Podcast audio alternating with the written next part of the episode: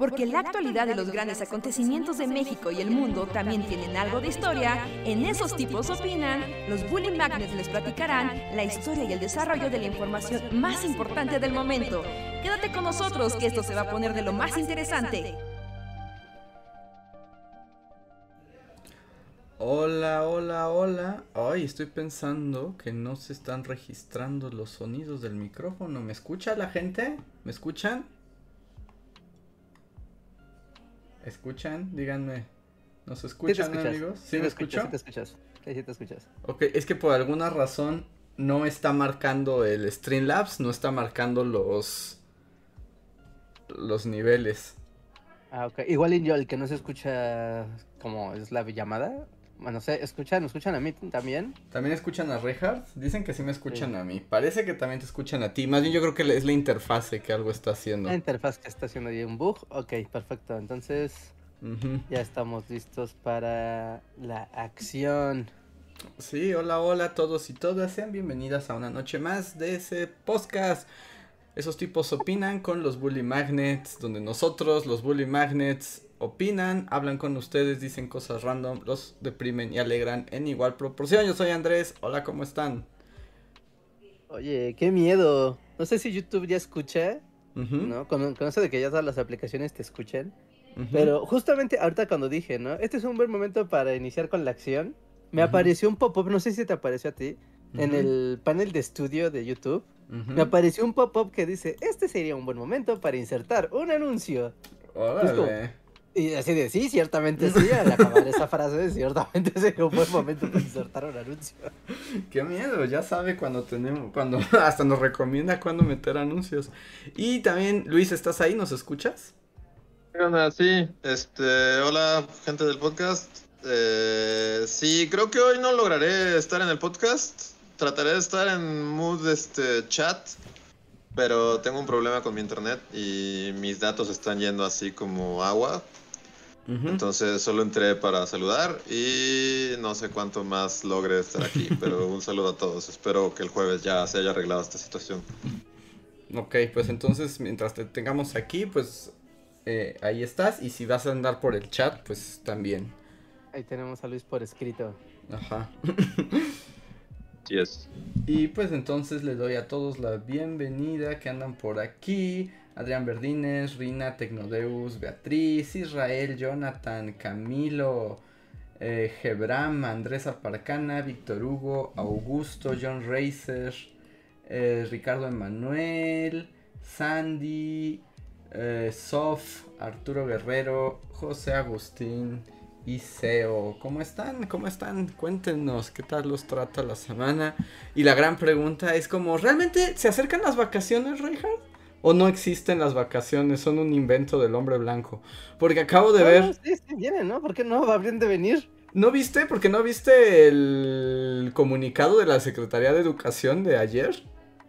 Ah, de que se recortaba, ¿no? El, el ciclo escolar. No, al contrario diciendo a todos los maestros como de no olviden que tienen que estar dando clases hasta julio, julio les digo, 28 de julio es el, o 18 creo que es de julio, es el último día.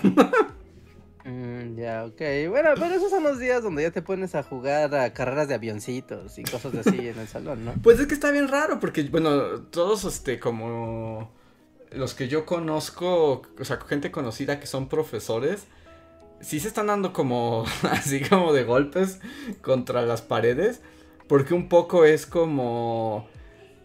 Ya entregaron las calificaciones del semestre desde hace dos semanas. Ah, o sea, ¿qué van a hacer? O sea, ¿van a jugar rayuela en los salones o qué?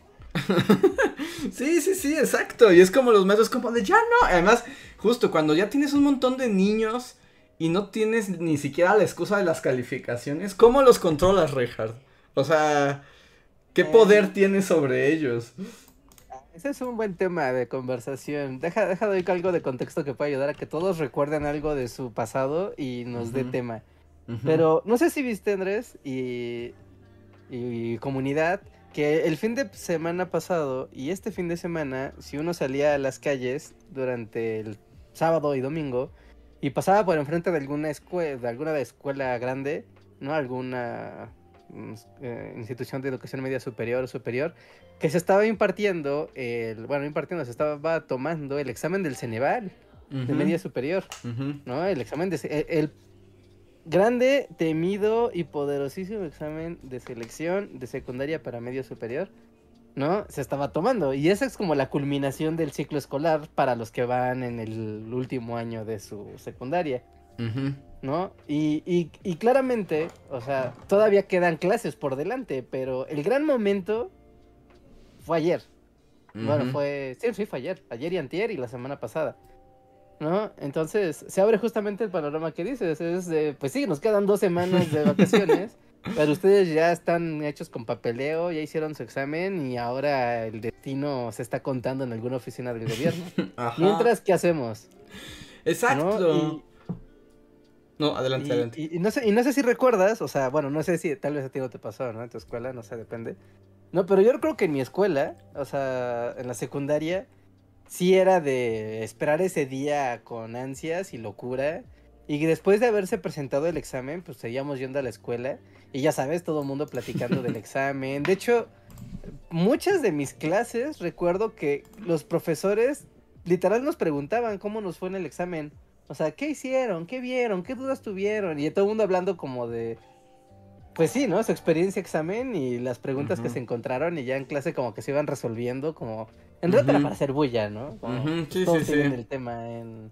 Digo, ya que aprendas o dejes de aprender la respuesta del Ceneval que te quedó duda, pues mira, who cares, ya hiciste el examen. sí, pues ya. De hecho, ya nada más es cosa de torturarte, descubrir las preguntas que tuviste mal. O sea, ya nada más es como para meter el dedo en la herida. Ah, porque tengo un recuerdo vago, mm, pero creo que sí fue así de que te enteras del resultado del examen cuando aún estás en la secundaria. Es que, Porque... es que yo no hice ese examen, entonces no tengo como información de primera mano. ¿En serio no hiciste ese examen? ¿Pasaste directo así de ya me voy a la otra escuela? ¿Se quedan con su examen idiotas? O sea, es que yo no, yo no hice para la prepa. Es para la prepa del que estamos hablando, ¿no? Ajá, sí, sí, para, ya sabes, entrar a la preparatoria, al politécnico, bachilleres, sí, no, Yo, yo hice examen de esos hasta para entrar a la universidad. Oh, ya, ok, ok, ok, ok, nada, pues entonces ya mi tema se acaba de ir a la base. No, no, no, no, no, adelante, porque es cierto, es todo un asunto. bueno, así como nuestra conversación acaba de encontrar así una, una moría infranqueable. Sí, pero. Eh, prepa no es Comipems. Ajá, sí, el de Comipems. Ajá, sí, porque el de Ceneval es el de titulación, ¿no? Ajá, sí, Ceneval es de titulación, el de Comipems es el de. Ajá. Sí, sí, sí. El de, de colocación de, de, escuela. Ajá, y, o sea, pasaba eso de que tú ya, o sea, era un día como hoy, de muchas generaciones atrás, la que quieran, y todo el mundo estaba platicando de, ah, sí, ¿cómo te fue en el examen? ¿Cuál te tocó? Y ya sabes de que te daban un examen, o sea, había creo que ocho tipos de exámenes, ¿no? El A, B, C, D, E, F, G, H, o tal vez haya más. Y ya todo el mundo de, a ver, ¿a ti cuál te tocó? Ay, a mí el D, y a mí el D. Y pues preguntabas y pues las preguntas no eran las mismas. No, los temas sí, pero las preguntas no. Entonces era como difícil, como comparar, ¿no? El examen en cuál te equivocaste y en cuál no. Entonces era raro. Porque cuando tú estás en la escuela, pues a todos les dan el mismo examen, entonces sí le puedes decir a tu vecinito. Ajá, ¿qué pasó? Sí, ¿no? ¿Tú qué le pusiste? Ah, respondí la C. Ah, yo la D. Ah, no, no sé. Pero pues ahí ni siquiera el examen es igual, entonces. Era como de, ¿eh? ¿eh? Ajá. ¿No? Y seguido de eso, era. Creo que una semana o 15 días después se entregan los resultados. Y eso es muy feo. Es, bueno, no sé. Imagínate este escenario, Andrés. Imagínate este escenario. Están 40 pubertos. ok, ya, ya, ya es horrible. O sea, no tienes que decir nada más. En ese momento sé que es un escenario espantoso. Preocupados por primera vez en su vida, seguramente por su futuro. Ajá. ¿No? Y viendo que el señor sistema les acaba de evaluar y dar un, pues sí, ¿no? Un número así, como cuando Lisa hace el examen de actitud. ajá, Que pues no va a hacer nada en la vida. ¿O qué les dicen? Que va a ser ama de casa, ¿no? Eh, sí, sí, sí, sí. Ajá, ¿no? Y ella dice que eso como que no, no, que no, le cuadra. Y le genera una crisis. O sea, imagina ese momento ¿no? Digo, espero que mis compañeros de la secundaria no me estén escuchando, yo creo que no. esos, no, la verdad. Esos perdedores. Esos perdedores, pero es que ocurría este fenómeno. No sé si en público, aquí es donde ustedes me pueden decir si fueron esa persona o, o en qué rol estuvieron en esta historia. Pero yo recuerdo que había un grupito de niñas que me caían muy bien y todo, pero eran insoportables porque eran las niñas más ñoñas. Y mm, las niñas del 10. Eran las niñas del 10. Las niñas del club del 10, que aparte se sentaban derechitas y cuando no estaba el salón se ponían a dibujar en su cuadernito y no convivían con nadie. Ajá. Y era como, pórtate mal, niña. ¿Así? ¿Y le sacabas la lengua? ¿Hacías un Gene Simons así enfrente de ellas? no literalmente eso, pero yo sí era el catalizador del mal, así de... Y las niñas de... Ajá. Qué aburridas. Pero bueno, ¿no? ¿Eran las niñas que anotaban en el salón quién se levantaba de la silla? Sí, sí, sí. Entonces era como niñas, ustedes no son cool, nunca lo van a hacer y me dan flojera. Su existencia me da flojera. Pobres. Oye, también tienen, tienen su corazón. Yo sé que sí, ¿no? Yo sé que sí, pero bueno, como sea, o sea, llegó ese día y ya sabes, Estaban, estábamos los demás niños, los niños que no iban tan bien, los niños que iban mal, los niños mataditos y la la. Pero llegaba el cruel día del examen. Y entonces, ya sabes, todo el mundo preguntando de, ah, sí, Andrés, ¿cuánto fue tu resultado? Y ya Andrés decía, yo saqué 120, 120 porque soy muy listo. es como, oh, sí, Andrés, era de esperarse. Pero, cuando yo iba con mis amiguitas, las niñas ñoñas mataditas, y era como de, niñita, que odio de forma pasiva, ¿cuánto sacaste? Y, no te respondía, ¿no? Y era como de, no, no, espera, todos nos estamos respondiendo. Oye, niña matadita, ¿cuánto sacaste? Y silencio. Ajá. Y, era así como de, ay Dios, ay Dios, ay Dios, ay Dios, hasta que llegaba el momento en que un profesor, los profesores empezaban a preguntar, ¿no? ¿Cuánto sacaron? Y se, quedaron en la opción que querían, ¿no? Porque podías poner así desde, creo que mínimo tres y máximo como 20 opciones, ¿no? De, en tu examen. Bueno, de, en, tu, en tu deseo de escuela, ¿no? y, y te dabas cuenta de que algo traicionó a niñita matadita. Ajá. Porque pues es como, ah, te quedaste pues, en una escuela que no era la que yo quería. Ah, pero eso también es muy triste, ¿no? Pues eso es muy triste. Así es horrible. Ajá. es horrible, pero o sea, más horrible aún es como, deja que no te quedaste en la escuela que tú querías, sino que sacaste una calificación increíblemente baja. ¿No? O sea, porque a todo el mundo le puede pasar, ¿no? De bueno, saqué un buen resultado, pero tal vez me dieron el turno de la tarde y yo quería el de la mañana. O me dieron mi segunda opción y yo quería la primera, ¿no? Ok, eso pasa. Pero que de plano te digan, no, ¿sabes qué? O sea, tú, la niña del 10 o el niño del 10, sacaste 30 aciertos de 120. Ah, es que eso es muy cruel, eso es terriblemente cruel. O sea, y, es muy triste porque también es cierto que puedes ser el niño del 10 y así, y, que a lo mejor te hayas puesto nervioso en el examen, ¿no? O sea, es que como que luego yo siento que esos exámenes, como que cuando te preparan, pues te preparan en lo académico, ¿no? pero nadie te prepara para lo psicológico. Ahí sí depende de qué tan fuerte eres el niño ya, este, ya viene de, de antemano, porque en ningún momento, yo, o sea, en ningún tipo de examen yo recuerdo que me hayan preparado psicológicamente para enfrentarlo. Y a veces eso era lo que te destruía en el examen. No que no supieras las respuestas. Completamente, completamente. O sea, de hecho lo hemos dicho aquí en el podcast cuando algunos uh, usuarios nos han preguntado, ¿no? Como consejos para el examen y es como justo esta parte que es la más complicada de mantener el estado zen. Como mira, mantente en calma y eso, es lo eso es lo que más te va a ayudar. ¿No? Porque es cierto, o sea, es, es cierto.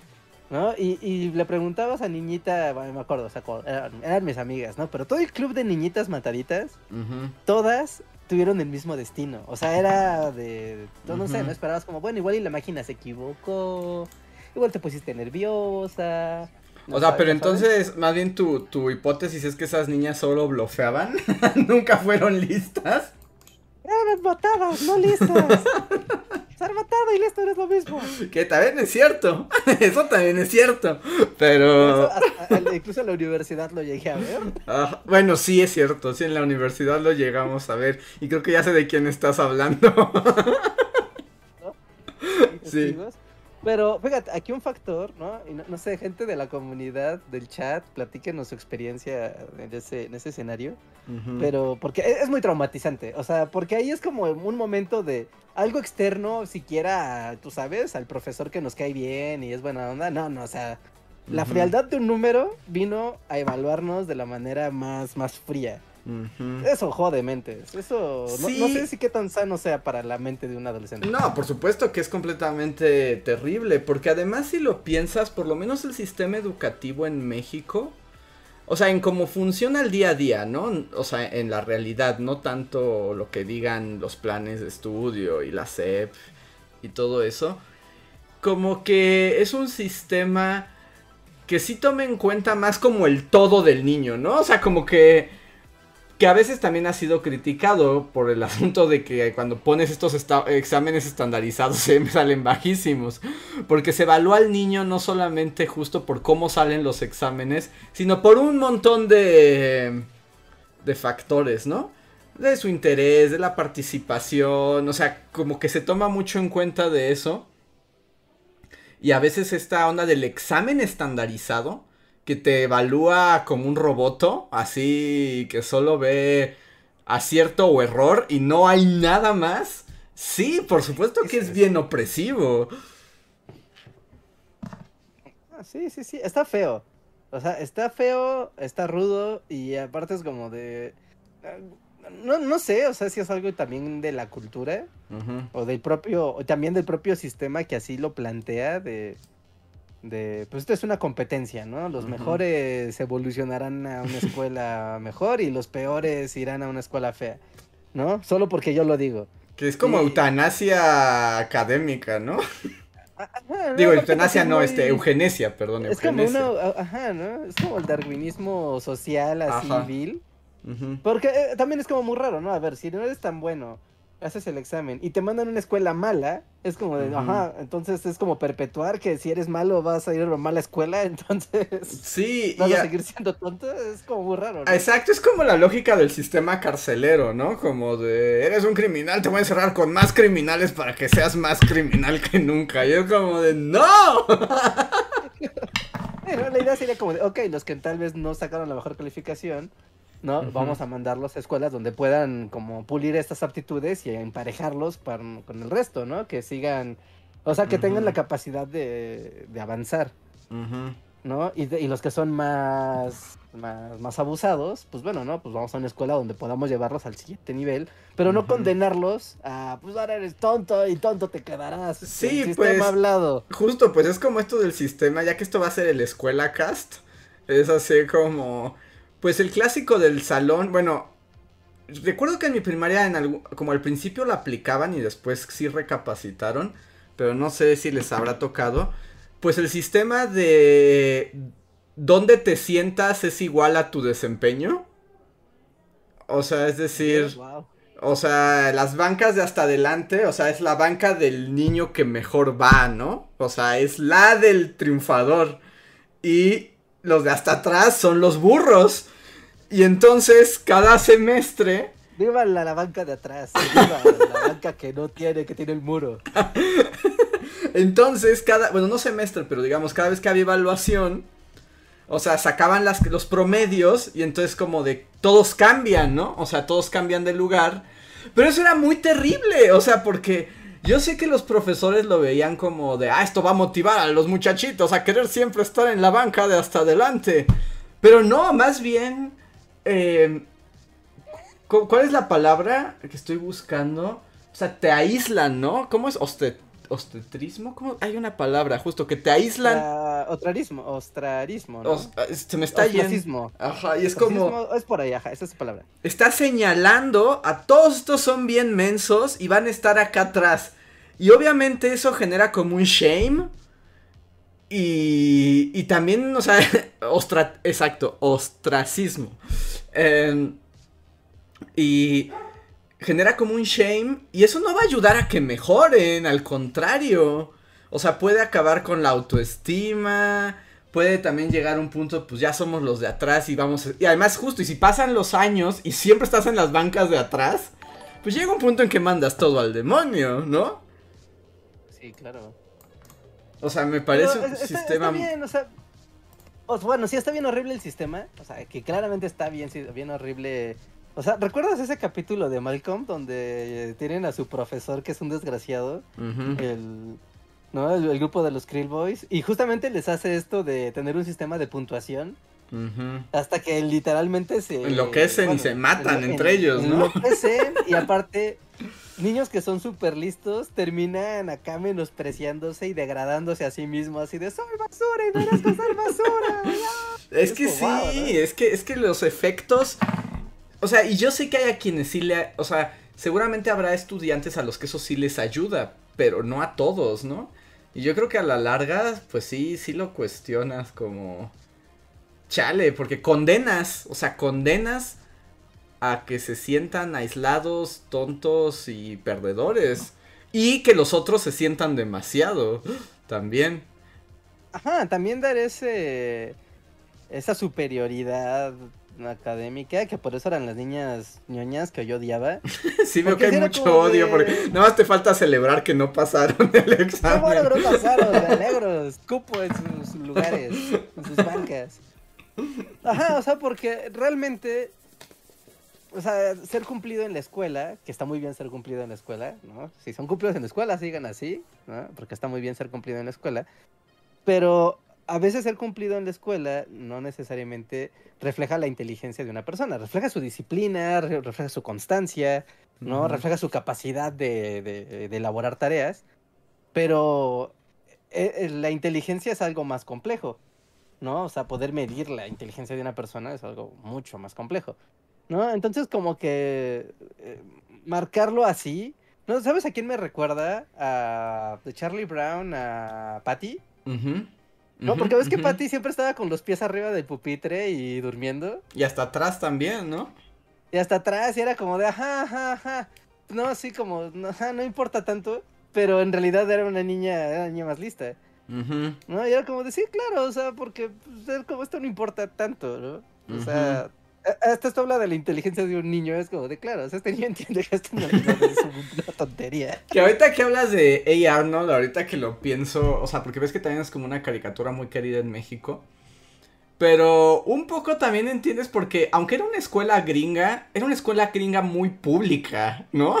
Y como de. Como una como escuela del Bronx. Ajá, y era como, pero justo era como de gente normal, porque siempre cuando ves las high schools en la, en la tele gringa, pues son como acá, los, los populares. Pero era como una escuela muy real, o sea, sentía muy real. Y pasaban cosas en esa escuela que también pasan en las escuelas de acá y decías, I can relate, ¿no? O sea, eso de como... Puedo entenderlo. Con la escuela de Arnold sí se puede que se parezca a la mía, aunque viva en la TAM. Ajá, sí, sí, sí, como que ese ambiente bueno, eh, no sé si llegaste a ver mucho, pero por ejemplo, el, entorno escolar de BBC Bothead, que también tiene estando de claro, esto es una escuela, esto es una escuela, no es una high school de Disney. Ajá. No, es una escuela, es un entorno incluso hostil, es un entorno donde están todas las jerarquías de los listos, los ñoños, los rudos, las fresas, todo, ¿no? Pero está este sistema de calificaciones y y los tontos que están condenados a ser tontos y los listos no, pero porque saben sobrevivir, es una cosa muy rara. Es que es difícil manejar y, y, justo cómo mides la inteligencia, pero es que las pruebas estandarizadas es lo que genera ahí el asunto. Y ese es un problema no de México, en Estados Unidos es un súper problema las pruebas estandarizadas. Porque además se ha demostrado y esto también nos afecta aquí en la realidad con todo y que entendemos por qué existe el examen a la UNAM y todas estas cosas.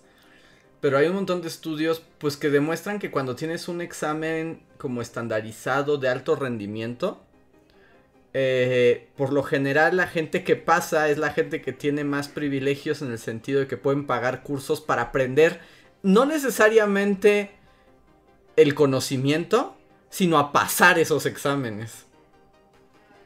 Ah, claro, como si fuera una prueba deportiva, así de vas a aprender a lanzar el balón correctamente. O sea, no tienes que entender cómo funciona el balón. No tienes que ser un gran jugador de nada. No, pero Sí, sí, sí. Y regresando a las niñas que odiaba.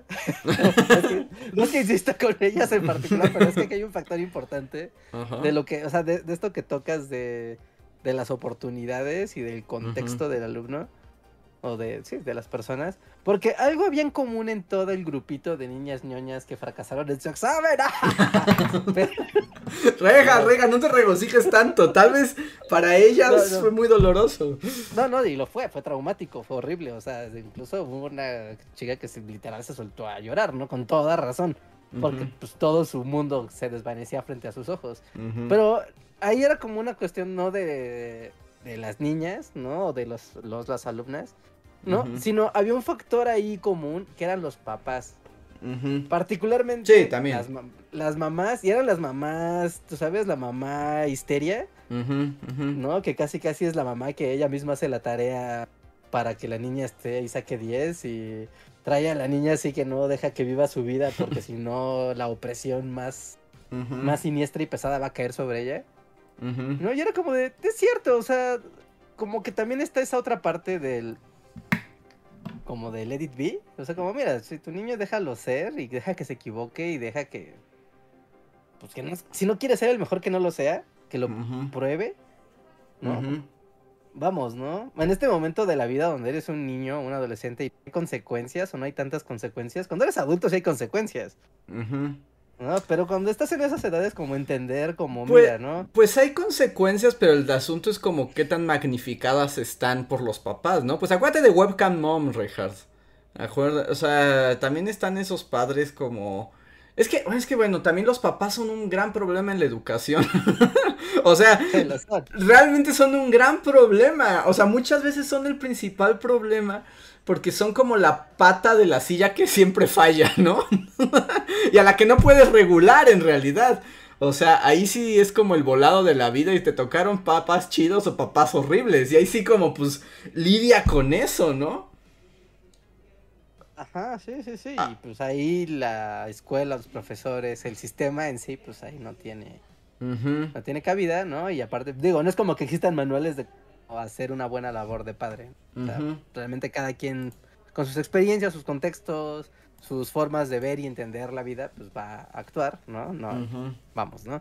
¿no? No, hay problema. Pero sí era como este, como un denominador de, o sea, y creo que también en la preparatoria e incluso en la universidad los lo veías, pero en un sentido diferente, pero era como el mismo fenómeno, como de, no sé si como aterrorizar a los niños, ¿no? De tienes que ser el mejor en la escuela porque si no, así te vas a deshonrar a la familia. O sea, como si fueras niño japonés, que yo sé que a ti te encantan, pero... o sea, como esto de tu única labor es ser un niño de 10 y si no eres un niño de 10, eres así una deshonra para la familia. Y si no eres un niño de 10 todo el tiempo, todos los días, voy a tener que hacerlo yo porque tiene, hay que demostrar que tú eres el, el mejor. Y entonces como que, no sé, estos niños como que viven aterrorizados de tengo que aprender, pero porque si no habrá consecuencias mortales. Y también como justo cómo se genera ese tipo, es que eso que dices como de las consecuencias es como ¿qué generas? ¿Motivación o o, estrés? ¿No? O sea, o, o presión, o sea, ¿Qué, ¿Qué, generas? Les voy a contar una historia, así como júntense, les voy a contar. Es así como, siéntense niños alrededor, les voy a contar una historia de mi infancia. Pero por ejemplo, eh, para los que no son de México y así, contexto. En el mundo de las primarias de México, al menos siempre, por lo menos, tal vez citadino, aunque creo que ese creo que sí era nacional. Pero existía, creo que todavía existe, pero al día de hoy no me consta, una cosa que se llamaba la Olimpiada del Conocimiento. ah, claro, a la fecha existe. Ajá, la Olimpiada del Conocimiento, pues básicamente es una gran competencia para ver quién es el niño alfa de las primarias, ¿no? El Uber niño. yo tengo una historia de eso. ¿eh? Entonces, entonces, el Uber niño de la primaria, de las primarias, eh, hasta, bueno, el premio, que el premio de la historia era conocer al presidente. Ir a un desayuno a los pinos y conocer al presidente. O sea, peor premio ever, pero bueno, es así como. Dale una bicicleta o algo. Dale un Super Nintendo. Ah, no, no, no, ibas a desayunar con nuestros con Salinas de Gortari. Ese era tu premio. Pero bueno. Le robaba, le robaba al niño. pero entonces elegían a los niños por secciones, pero una gran competencia que iniciaba a nivel local. O sea, empezaba en tu escuela y luego ibas a tu sector y luego a tu zona y así hasta que ya salían, no sé, eran como al final de toda la república creo que se juntaban como los 20 niños más niños que había, ¿no? Pero... Los 32 niños élites, ¿no? De la República. Ajá. Em, y entonces, yo me acuerdo, pero la competencia empezaba a nivel local, ¿no? O sea, en tu escuela de confianza. Y, por ejemplo, yo me acuerdo que cuando empezó, cuando me tocó a mí la Olimpiada del Conocimiento, eh, pues obviamente empezaba también como, o sea, es un examen general Ah, porque además en la Olimpiada del Conocimiento tienes que pasar por todas las materias, ¿no? O sea, sí es como el Iron Man de niñitos de primaria. O sea, no es como yo soy bueno en matemáticas y voy a la demás. No, es tienes que ser bueno en todas las materias. Sí, sí, sí, la Olimpiada cumplía todas las disciplinas. Ajá. Entonces, em, empezaba, eh, eh, primero se hacía uno general, como para empezar como a destilar a los niños. Y yo siempre fui eh, niño de buenas calificaciones, ¿no? O sea, yo siempre fui niño ñoño y a nadie le sorprende esta declaración, pero desde el día uno. Pero en realidad yo siempre fui un niño que le gustaba estudiar y le gustaba hacer y le gustaba, o sea, pero normal, ¿no? O sea, nunca en mi casa nunca me dijeron nada, era como ya nací ñoño, ¿no? Entonces, pues yo me acuerdo que hice el examen y luego, o sea, y en la primera ronda pues pasé con los o sea, luego, luego pasé como a la selección del Uber niño de mi escuela, ¿no? Y éramos como, o sea, los que se eligieron ya para la ronda final de la escuela, éramos como seis o ocho niños, más o menos, más o menos así. Y pues para mí era como, ok, ¿no? O sea, pues tengo que hacer los exámenes como todo. Pero en la escuela, y justo eso pasaba cuando estabas en sexto de primaria, ¿no? O sea, si mal no recuerdo, era. O sea, el Olimpiada es cuando estás en sexto. Y yo en sexto tenía una maestra que estaba muy loca. Y entonces empezó como a presionar, ¿sabes? Así como de, ¿quién será el niño que irá a la Olimpiada del Conocimiento? Tienen que esforzarse, tienen que hacer, tienen que estudiar. Bueno, mandaban circulares a los papás de los niños elegidos como, hagan que estudien todo el tiempo. Y esa maestra que estaba bien loca era como de, a los niños, levántenlos a las 6 de la mañana, porque a esa hora las neuronas funcionan más, a que estudien. Por fortuna en mi casa nunca me hicieron hacer eso. Pero empezó, empezaron a meter una presión de volverse como el, como el ganador. Que me empezó a afectar mucho. O sea, no en el sentido de los venceré, sino al contrario es como de... Están haciendo esto demasiado... Me están metiendo mucha presión para algo que a mí no me importa, ¿no? O sea, porque... Este es el punto, es que está la clave. O sea, porque realmente a mí no me importaba. O sea, yo no quería ni ser el número uno, ni conocer al presidente, ni nada. O sea, yo simplemente era ñoño natural. Pero cuando empezó la presión, y además, justo recuerdo esta maestra, empezó a generar competencia. Y si algo yo odio en esta vida es competir. O sea, yo no soporto competir con otros. O sea, me genera mucho estrés y desagrado eh, y malestar. Y entonces me empecé a dar cuenta que realmente me estaba ya causando angustia, malestar, tensión. Y, y hasta me daban cosas a estudiar y ya no disfrutaba estudiar, ¿no? O sea, y era así como que llegaban y la próxima semana haces el de geografía, niñito, aprende todas las capitales del mundo, tienes cuatro días.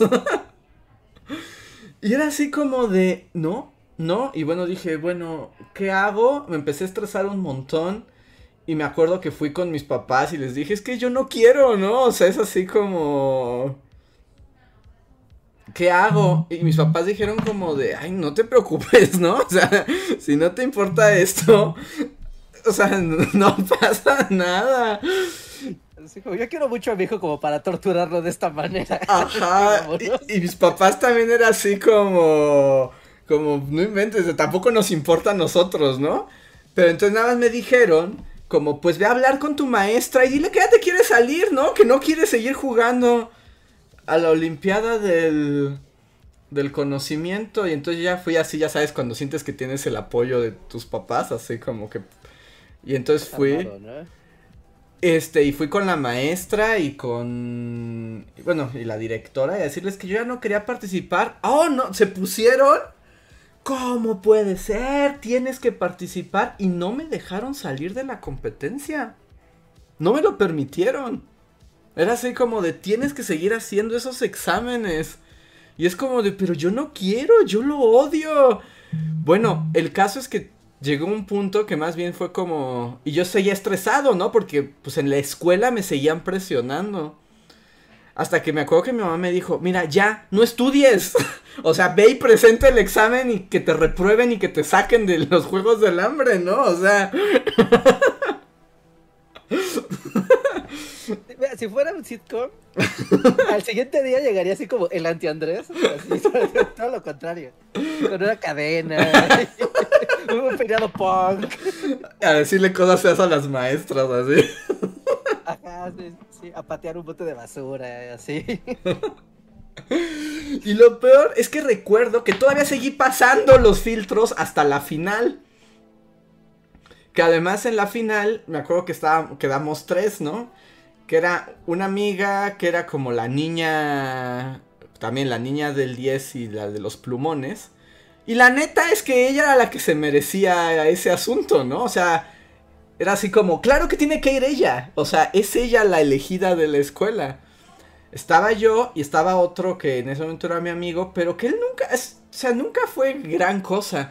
Pero, y aquí un poco con lo que decías tú, Reinhardt, de los papás y así, los papás fueron los que se lo tomaron muy en serio.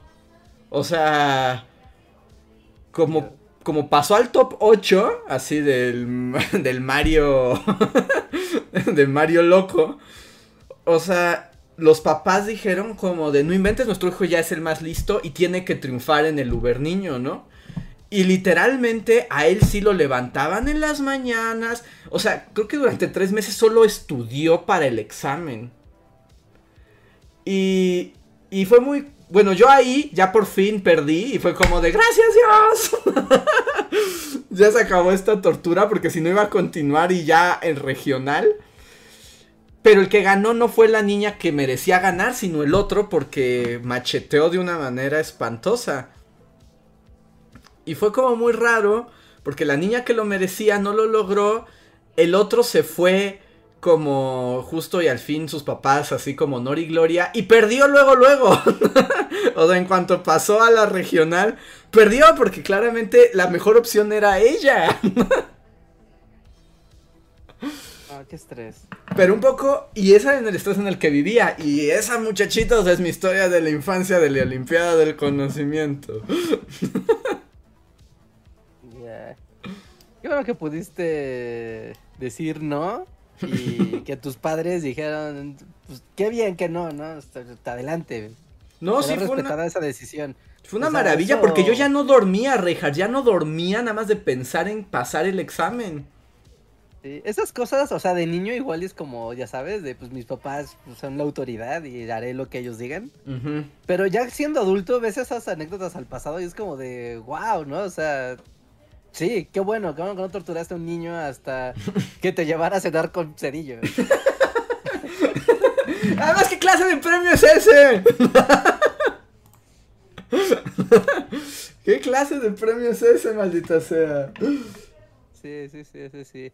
Eh, eh, en esa misma. En ese mismo tono, ah, básicamente es la misma historia.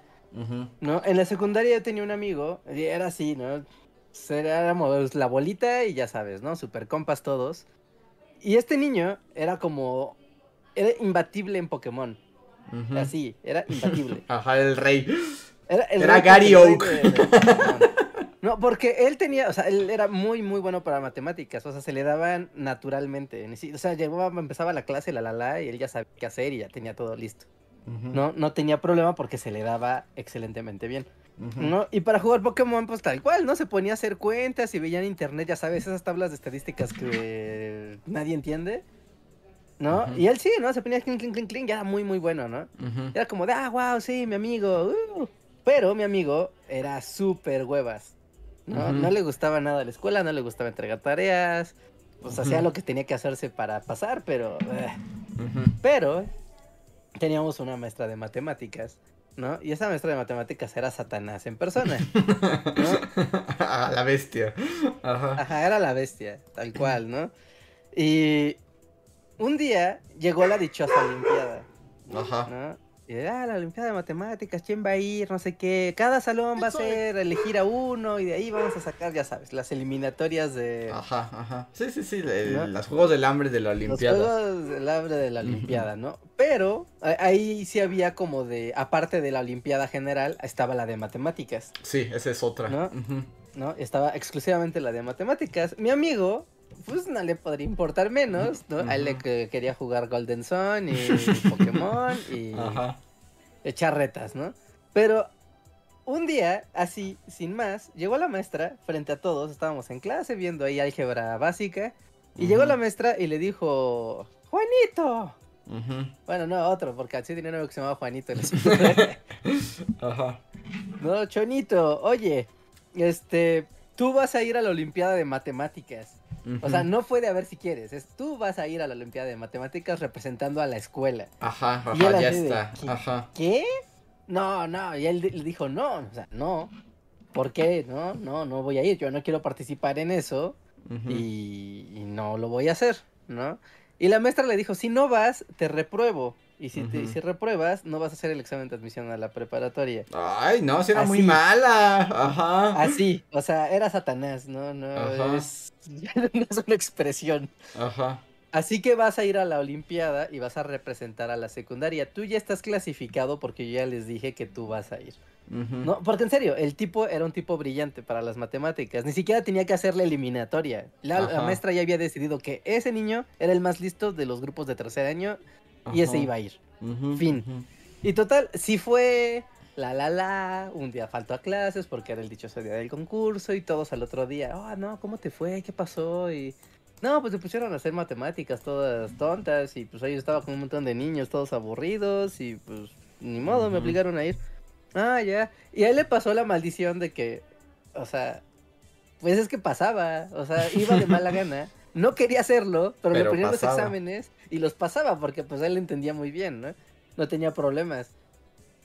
No, y pasó y pasó y pasó, pero él se ponía en un plan súper de yo no quiero, ¿no? Y no me van a obligar.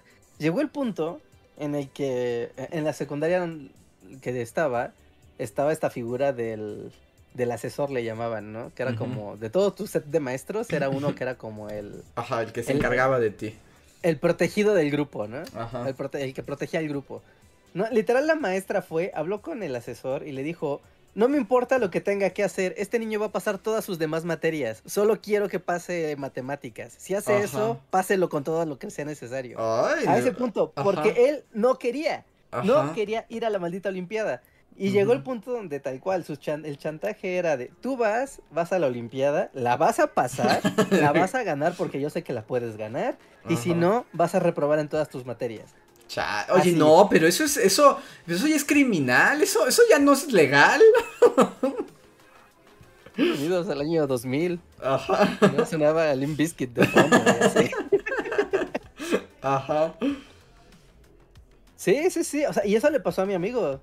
¿No? Y eso le pasó a mi amigo y sí, o sea, llegó, o sea, empezó a faltar, empezó nada más a dedicarse al examen de matemáticas, ¿no? No me acuerdo hasta qué instancias llegó, pero, o sea, sí escaló a, o sea, sí salió del distrito, del, de, la instancia Distrito Federal, ¿no? O sea, sí llegó creo que a la nacional.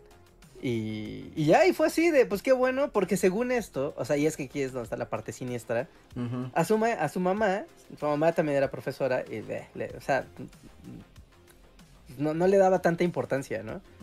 Pero entendía que había aquí un asunto turbo creepy. Y era que la escuela, eh, pues si posicionaba niños de la Olimpiada hasta cierto nivel, o sea, el niño era lo de menos, sino que más bien la escuela podía levantarse el cuello y decir, en nuestra escuela salió el campeón nacional. Sí, sí, era parte de, su, de su campaña de publicidad, sí, sí, me acuerdo.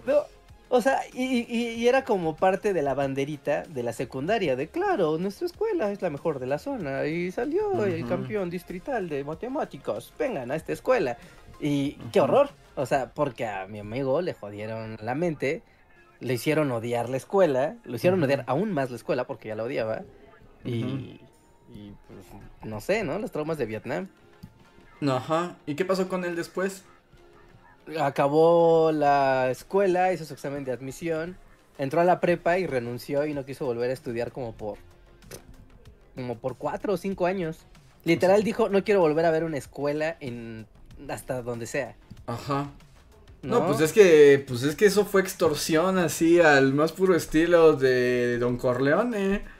Sí, sí, sí, o sea, y luego yo iba así a su casa a visitarlo, ¿no? De, ah, ve cómo estás, la la la, ¿no? Y pues tal cual, ¿no? Se lo pasaba jugando videojuegos y la la la, pues pasan divirtiéndose, ¿no? El rey Pokémon y todo bien, ¿no? Y hasta le decía, oye, pero pues ya pasaron dos años, ¿no? Ya, pues ya, métete a una escuela o algo, ¿no? Se te está yendo el tiempo. ¿No? Y cuando, ahora sí que de la bolita, los que ya pasábamos a la universidad y él todavía no entraba a medio superior, porque literal no quiso, dijo, yo no, no pues es que quién va a querer entrar después, después de eso, ¿qué vas a querer? ¿No? Y un día, así, un buen día nos dijo, ¿saben qué? Este, ya voy a entrar a la universidad. Y nosotros así de, tú has ido a la prepa, ¿qué pasó? Ah, pues yo hacer el examen del Ceneval y lo pasé. Y pues ya. O sea, porque sí, o sea, además es un tipo que tiene una mente privilegiada, pues, o sea, es un talento. Sí, sí, o sea, es un talento nato. Entonces, ahí es donde notas como estas cosas de, me presionaron, me explotaron. O sea, prácticamente me explotaron para los bienes de la escuela. Pues claro que vas a querer volver a ver una escuela en tu vida, ni profesores, ni directores, ni nada de eso. Sí, no, no, no vas a querer hacer eso.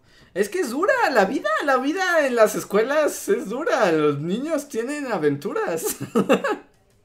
y no siempre son buenas y divertidas. No, no es este Tom Sawyer pintando la barda todo el tiempo. Sí, sí, sí. Entonces también es como una maldición, ¿no? Ser niño listo también es una maldición en una escuela. Sí, es que también te digo que es que dependen muchos factores, ¿no? Tu escuela, tus papás, tus maestros, las situaciones, pero a mí esa de la Olimpiada del Conocimiento fue una tortura.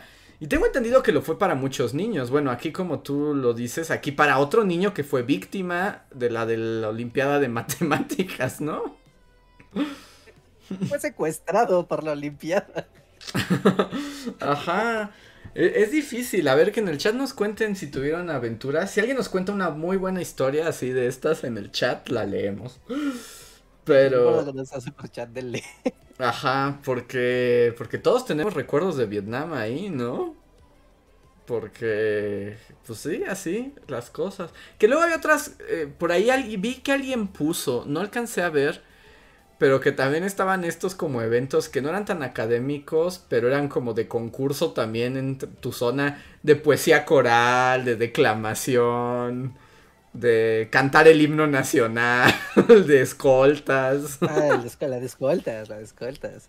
Y está bien si te gusta, o sea, y está bien si te gusta y te, tienes ese espíritu de yo quiero ser el mejor abanderado de todos, ¿no? Ajá. O sea, y está bien. Pero obligar a los niños a esas dinámicas, ¿no? Y después meterles acá a los papás un lavado cerebral de que si su niño no es el mejor, toda su descendencia va a nacer así con tres ojos. Dos. no manches, no. Sí, y, había y también importaba la maestra. Por ejemplo, yo creo que en mi tercero de primaria teníamos una maestra que era bien exigente. A todo el mundo le daba miedo. Pero era buena maestra. O sea, era dura, pero justa, ¿no? Y me acuerdo que nos entrenó justo para un concurso de poesía coral, ¿no? Y ya ni me acuerdo qué poesía era, pero nos tenía bien entrenados y era como de tienen que ser, ¿no? Y, y nos tenía como puño de hierro, pero me acuerdo que fue como de... Al final, es, ya cuando íbamos al concurso, después nos ofrecía un trato, ¿eh? ¿no? Era así como, échenle todas las ganas. Si ganan, les voy a comprar a todos cajita feliz de McDonald's. Imagínate, Rejar, tercero de primaria en 1990 y algo. era oro, ¿no? Había oro al final de ese arco. Y ganamos el concurso y nos compró las hamburguesas. O sea, estaba bien. Y nos está bien. Me acuerdo, es que además fue un acontecimiento que de esas cosas que se quedan fijas en tu mente de niño. O sea, recuerdo el gusto de haber ganado el concurso y la maestra toda severa pero orgullosa de nosotros, como de, señor Fini. Así como de lo han logrado. Y recuerdo el viernes siguiente que hablaba del recreo nos dijo, hoy no van a salir al recreo. Nosotros así como, ¿por qué? No sé qué. Y fue como, aquí se quedan. Y como era bien general de división. Y todos aquí. Y entrar, o sea, salió y regresar con una cajita feliz para cada uno. Y obviamente íbamos a comer dentro porque si eso se veía en el patio de la escuela iba a causar... No, no, la anarquía se iba a en la escuela. La anarquía. Pero a cada quien le compró una cajita feliz con su hamburguesa, sus papas y su juguete de temporada. Y sí me acuerdo que fue así como, como de película, ¿no? Así de los niños lo han logrado, los Mighty Dogs han ganado el, el partido. Pero esa es una buena experiencia, pero porque la maestra lo supo llevar correctamente. Analizar la energía de los niños, ¿no? Y la atención y la motivación. Ajá. Entonces, ahí hay de todo. Ay Dios, no, no sé, no sé qué me está dando con recordar estas historias. ¿Por qué? ¿No, te, dando algo. ¿No te gusta, Reja? ¿Te duele? No, ¿sabes? Me genera como muchos como conflictos reprimidos, así, no quería recordar esto, no quería recordar esto, no quería recordar esto. Ajá. No, es, estos, o sea, es que estos ambientes, ¿no? De competición entre los alumnos, esta idea de los papás presionando constantemente, ¿no? Como casi de manera, pues sí, ¿no? Casi casi de manera militar, ¿no? De una manera muy inquisitiva ¿no? Eh, estar en este sistema como cerrado de... Bueno, no sé, ¿no? Igual ya es el alma... ¿Quién? De a mí no me acomoda ir a una escuela tantas horas, llegar a tal hora todos los días, no puedo salir de aquí, no puedo hacer nada, no puedo salir de un salón. Tú sabes, como de no puedes cuestionar nada, solo estar ahí y hacer lo que te digan. ¿No? Como muy la onda de cómo es la secundaria, ¿no? O sea, hay gente que le gusta y no hay problema, pero yo recuerdo mi secundaria y es como de, no, no, no, no Ajá, es que también eso cambia. E, es duro, es duro. Y, y pensar en ello sí puede generar así como, pues como traumas reprimidos. Sí, sí, sí, sí, sí, sí. Están contando muchas cosas en el chat. Es lo ¿eh? que iba a decir ahorita, es como de, bueno, ya saben que este es el momento donde los invitamos a participar con superchats, que es una manera de apoyarnos para que sigamos haciendo videos de historia y además sigamos con estos podcasts, es un donativo, ustedes nos dejan, se los agradecemos mucho. Ahorita vamos a ver los que hay. Si quieren una historia que quieren que leamos sí o sí, el superchat es una manera de garantizarla. Pero antes de pasar a los superchats, pues sí me gustaría agarrar una de estas historias que están poniendo aquí, porque es que todos tenemos muchos, o sea, es un momento muy, muy así como... esto es muy íntimo. Ajá. Estamos recordando nuestra, nuestro punto en común de la educación, ¿no? E, y también, o sea, porque también hay gente más chica que nos está escuchando, que está en la escuela, Ajá. que está pasando, o sea, porque todo empezó por platicar de este, del examen de admisión, ¿no? Y todo lo que, lo que conllevó, ¿no? los que todavía no pasen por eso, no se asusten, no tomen las cosas con sabiduría, ¿no? Los que ya pasaron, cuenten y, y pues vamos a leer algo. Vamos a leer algunos de los que están aquí, les digo, vamos a agarrar random, no podemos leerlos a, a todos, pero eh, contaremos algunas de sus historias. Pues que además la secundaria, o sea, primaria y secundaria esas experiencias sí son como puntos nodales de la fundación de tu existencia, ¿no? no, hay muchas cosas que no olvidas de ahí.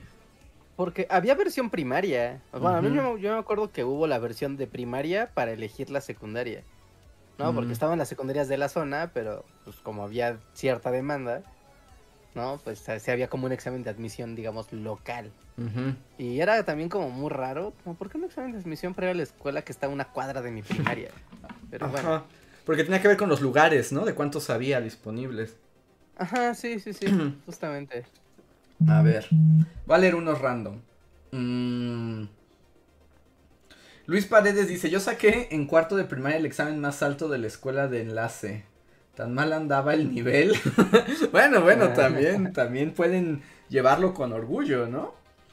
Em, dice Chepo, yo fui el seleccionado dos de los tres años en la secundaria en la Olimpiada de Matemáticas. Por llegar a la final me abolieron dos faltas administrativas importantes. bueno, pero ahí era como más bien hackear al sistema, ¿no? Es como de... O, sea, es como... Justo como la escuela te necesita para ponerte en la cartulina, en la lona, que dice que son la mejor olimpiada, puedes negociar cosas con ellos. Sería padre, ¿no? Llegar con el director de la escuela y decir, yo tengo algo que usted quiere. Vamos a tener que platicar. Si cierras la puerta en esta oficina. Eh, Jimena nos dice, yo fui a Bellas Artes en la secundaria. Ah, pero fuiste de iniciación artística. Porque ese es otro mundo también. Las clases de iniciación artística de Bellas Artes también se cuentan otras cosas, pero no sé si, si te refieras a eso. Otto dice que él participó en el coro cantando el himno nacional, pero que no la pasó mal. Pues es que te digo, también había buenas, ¿no? Y si son cosas que te gusten, o sea, está de lujo que te lleven a pasear y todas esas cosas. Em, a ver, dice Axel, perder ese examen, supongo que la Olimpiada, empezó mi camino al ateísmo. Preferías las ferias de ciencia porque había gente que participaba con cosas de comer o era buena con las maquetas y se ponía buena la reunión nerd. Bueno, pero ahí también es como una forma positiva, ¿no? O sea, como que sí encontraste una comunidad entre los niños ñoños que competían por el Uber niño. Ah. Eso está ya padre, como conocer niños y pues hacerte tus amigos y así, pues está chido. Ah, mira, checa, Bob Limón dice, yo gané la Olimpiada. Y dice, y tuve la oportunidad de ir a ver al presidente, pero no fui. Te perdiste conocer a Ernesto Cedillo Ponce de León. Si vas a conocer al presidente, no sé, y pensando como en mood, ah, no sé, burocracia y así, ¿les darán de comer algo realmente rico o les dan sopa Campbell's? Y es como, el presidente está allá al final de la mesa, ya, bien, ustedes unos chichoros, ya. Yo creo que debe ser eso. No creo que les den así como caviar y lengua de faisán. No creo que pase. No, así que llegue la orquesta a tocar y... Eso sí, puede que haya una orquesta. Eso sí lo veo pasando. Así como súper rico. O sea, sí veo a la orquesta como del colegio militar. No sé por qué se me ocurre. Pero... Pero no creo que esté particularmente bueno. Mira, aquí hay una historia de terror. Dice Luis Enrique, yo fui a una de esas olimpiadas pero no gané. Y el subdirector se enojó conmigo y mi maestra me reprobó ese bimestre por eso. What the fuck? Es ¿Qué les pasa? Por favor. Ajá, y además es un extra, ¿no? No, no, tiene ninguna obligación de ser su gallo de pelea, donde ellos ni siquiera tienen ningún mérito. Ajá. No, eso está horrible. A ver, dice Gaby Go. Mi secundaria número 2 es en San Cosme, era de puras niñas. Ganaba constantemente concursos de bandas e himnos y esas cosas. La disciplina y el entrenamiento era mucho. Por la gloria de la escuela. ¡Wow! Gaby Go, sí, así está. Está llena, de orgullo. del orgullo y el ímpetu. Ah, está bien. Esto está chido. Sí, sí, sí. Jonathan dice, en secundaria no me dejaron participar junto con mi mejor amigo en las Olimpiadas de Matemáticas porque mi hermano había tenido problemas con el profe de matemáticas. Ah, y ellos sí querían participar. Ajá, pero las rencillas person... Es que también... Ah, es que la seco... Ah, ah, el mundo. ah, ah. Qué difícil, qué difícil todo desde que eres niño, Rejar. ¿Para qué nacemos? ¿Para esto? O sea, ¿para qué nos traen al mundo? ¿Para vivir esas cosas? ¿En serio? A ver. Este es Jonathan, pero este es otro Jonathan. O sea, no es el mismo Jonathan de hace rato. Dice: Yo estaba igual que el amigo de Rejar. Era bueno en matemáticas y me mandaron directo a la Olimpiada.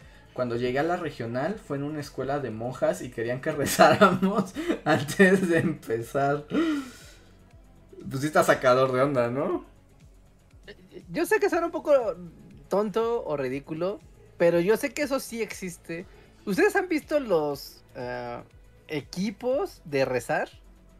¿Mm? O sea, sí, sí, o sea, gente que se dedica a rezar rezar así de forma competitiva.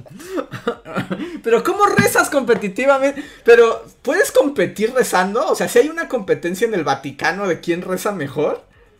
Como de, tú sabes, o sea, de rezar en voz alta, ¿no? Obviamente. ¿No? y, decir como oraciones así, voy a rezar el Padre Nuestro en latín en una perfecta, así, con el timing perfecto y la pronunciación perfecta y vamos a hacer un coro de niños rezando el Ave María. Y así, o sea. Pero es como, bueno. Sí existe. Sí, pero bueno, supongo que ahí podría ser como de pronunciación en latín o de misa cantada o como algo así, ¿no? O, se evalúa. O, se evalúa tu fervor a Dios. ¿Quién ama más a Jesús? Sí, así, si fuera el de Enrique, a ver quién es la invocación más loca, así rezando. Ajá, ajá. Tienen mucha fe. Sí, sí, sí, sí, sí. Sí, pero eso sí existe, eso sí existe. Sí, sí, no, no, no, lo dudo. Mira, aquí tengo otra historia que creo que es importante mezclarla. Porque te digo, es como bien, es, bien injusto este, este sistema también. Dice Esmeralda. Yo era del lado contrario. Recuerdo cómo los niños y niñas inteligentes se llevaban toda la atención y los niños tontos nos mandaban a hacer, bueno, eh, Eusaer, yo creo que ahí hubo algo en, como tipeo las palabras, o algo así, jaja, era horrible. Pero también es cierto, cuando empezaba la Olimpiada, toda la atención se centraba en esos juegos del hambre. Y los niños que no participaban, sí eran como, tú vete allá, ay mira, mira, las cosas de niño tonto, paten frutzi o algo. Y también es, es terrible, ¿no? o sea, es, es horroroso eso. Pero sí es como, no me dirijas la palabra. tonto. Sí, porque además también pues hace sentir esa diferenciación que al final de cuentas no significa nada. Pero en ese momento de la vida para un niño eso significa todo. Ajá. porque ese es el mundo. Sí, sí, sí. Sí, no, qué, qué jodido, ya me enojé, ya me enojé. sí, vamos a cambiar. Bueno, voy a leer unos chats y tengo otro tema de escuela, pero es de otro tipo, pero que casualmente estaba pensando este fin de semana y quiero ponerlo sobre la mesa. También tiene que ver con experiencias de la escuela y de niños, pero está en otro está en otra en otra categoría que espero no haga enojar a Reinhardt. Pero antes de eso voy a leer eh, los superchats que tenemos hasta el momento. El primero es de Orlando Ruiz, gracias, que dice ¿Cuál es su película futurista favorita y qué opinan de la supuesta inteligencia artificial que tiene Google? a todo el mame que ya se hizo en torno a eso. Entonces, elige Reja. Primero, película futurista favorita. Película futurista favorita. Mira, justamente estaba platicando este fin de semana, pero creo que Ghost in the Shell, la, la original, ¿El anime? Ajá. Esa está muy padre. esa cosa no envejece nunca. No, es, sí, se mantiene muy bien. Me sorprende, creí que ibas a decir Blade Runner. Sí, siempre digo Blade Runner. Pero también un poco porque me acordé. De que es una muy mala película, la, la adaptación que se, hizo de Ghost in the Shell con Scarlett Johansson. ¿No? Pero si ven el anime, o sea, ven la película anime y después ven esa película y apagan su cerebro y solo ven cómo pues actúan las escenas del anime, pero pues con live action están bien chidas. O sea, las adaptaciones de casi de ciertas escenas están bien padres. Pero solo las escenas. Sí, sí, hay escenas así particulares que recrean en la película de live action que sí están bien padres. Es todo lo que está padre de, eso. Pero sí, Ghost in the Shell. A mí, pero no sé si cuenta como futurista. 12 monos, o sea, cuando están en el futuro chatarroso, cuesta como futurista. Es que como también viajan al pasado y así. Sí, pero como que la mayor también premisa es el futuro, ¿no? Como de, pues, todo se va al demonio. Ajá, podría ser. Si cuenta, elegiría 12 monos, pero... Muy buena elección. Muy no buena sé, elección no sé si es, si entra en la categoría. Y Reinhardt, la inteligencia artificial de Google, Skynet. ¿Qué opinas? Ah, podría ser, no sé. No sé, la verdad es que no sé, desde que empezó todo el business de la, de la computación cuántica y demás, que ya ahí le dejé de investigar a fondo, no sé qué hay y qué no hay, pero... Y de eso ya lleva años, pero eh, no, no creo, ¿eh? Francamente no creo que eso sea cierto. Francamente no creo que eso sea real aún. Yo tampoco creo. Yo tampoco... No, es como... Bueno, el otro día hablábamos de esta teoría, idea, suposición, este, de que si tú pudieras crear un ser inteligente, completamente inteligencia, autónomo, vivo, ¿no? Con la noción del alma del ser. Yo no haría eso, no inventes. Es, una muy mala idea. no, pero suponiendo que pudieras. O sea, si sí pudieras. No, eso implicaría una revolución filosófica y de comprensión de, la de nuestra propia realidad que rompería todo, porque si tú como ser humano puedes crear eso, nada te podría detener de pensar que algo así te creó a ti. o que tú no eres parte de una simulación de otra cosa. Sí, o, pues es que realmente sería crear un ser con vida y conciencia, serías un dios. O sea, en ese aspecto. Ajá, sí, sería, te Ajá, trascenderías a nivel de dios. Al menos para esa. Sí, sí, sí. Así que. No lo hagan. Si alguna vez están en posibilidad de crear vida, no lo hagan.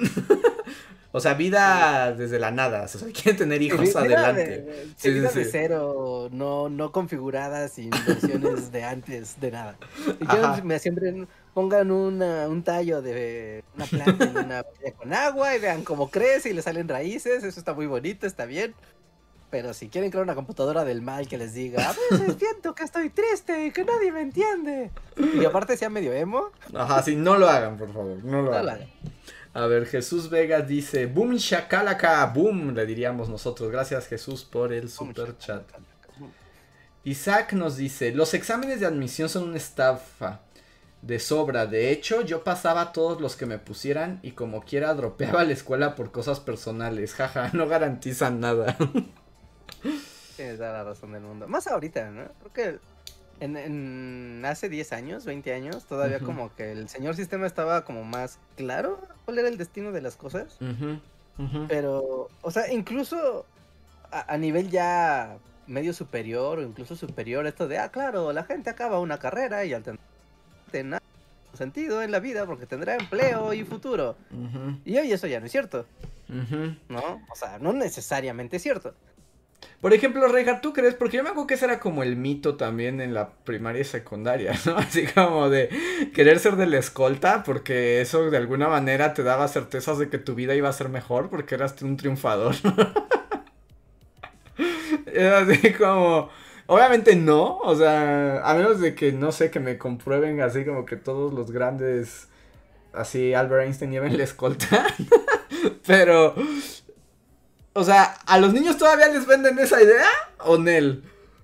Sí, eso, mientras que esté el sistema educativo escolarizado, pues va a existir esta idea de las competencias. No, o sea, claro. Pero, pero no, o sea, eso no es sinónimo. Yo he conocido gente así. Y creo que cualquiera de ustedes en su vida han conocido gente que no tiene estudios y que son personas increíblemente brillantes e inteligentes y que dices, wow, si esta persona tuviera conocimientos profesionales de algo, ya hubiera derrocado así a Salinas Pliego. Ya sería así un multimillonario. Y también tienes la otra cara de la moneda, donde te encuentras así gente con tres doctorados y dices, este es un imbécil, ¿qué pasó aquí? pues hace sus tareas a tiempo y tal. No sé, la vida es rara. La vida es rara, no hay una común digas, ah, claro, la gente lista siempre va a triunfar y la gente tonta siempre va a fracasar. ¿No es cierto? No es cierto. No es cierto. No, no, no. La gente es gente y le pasan cosas. Exacto. la frase así de oro. Pero sí, eso explica todo la vida. La historia de la humanidad se explica en esa frase. La gente es gente y le pasan cosas.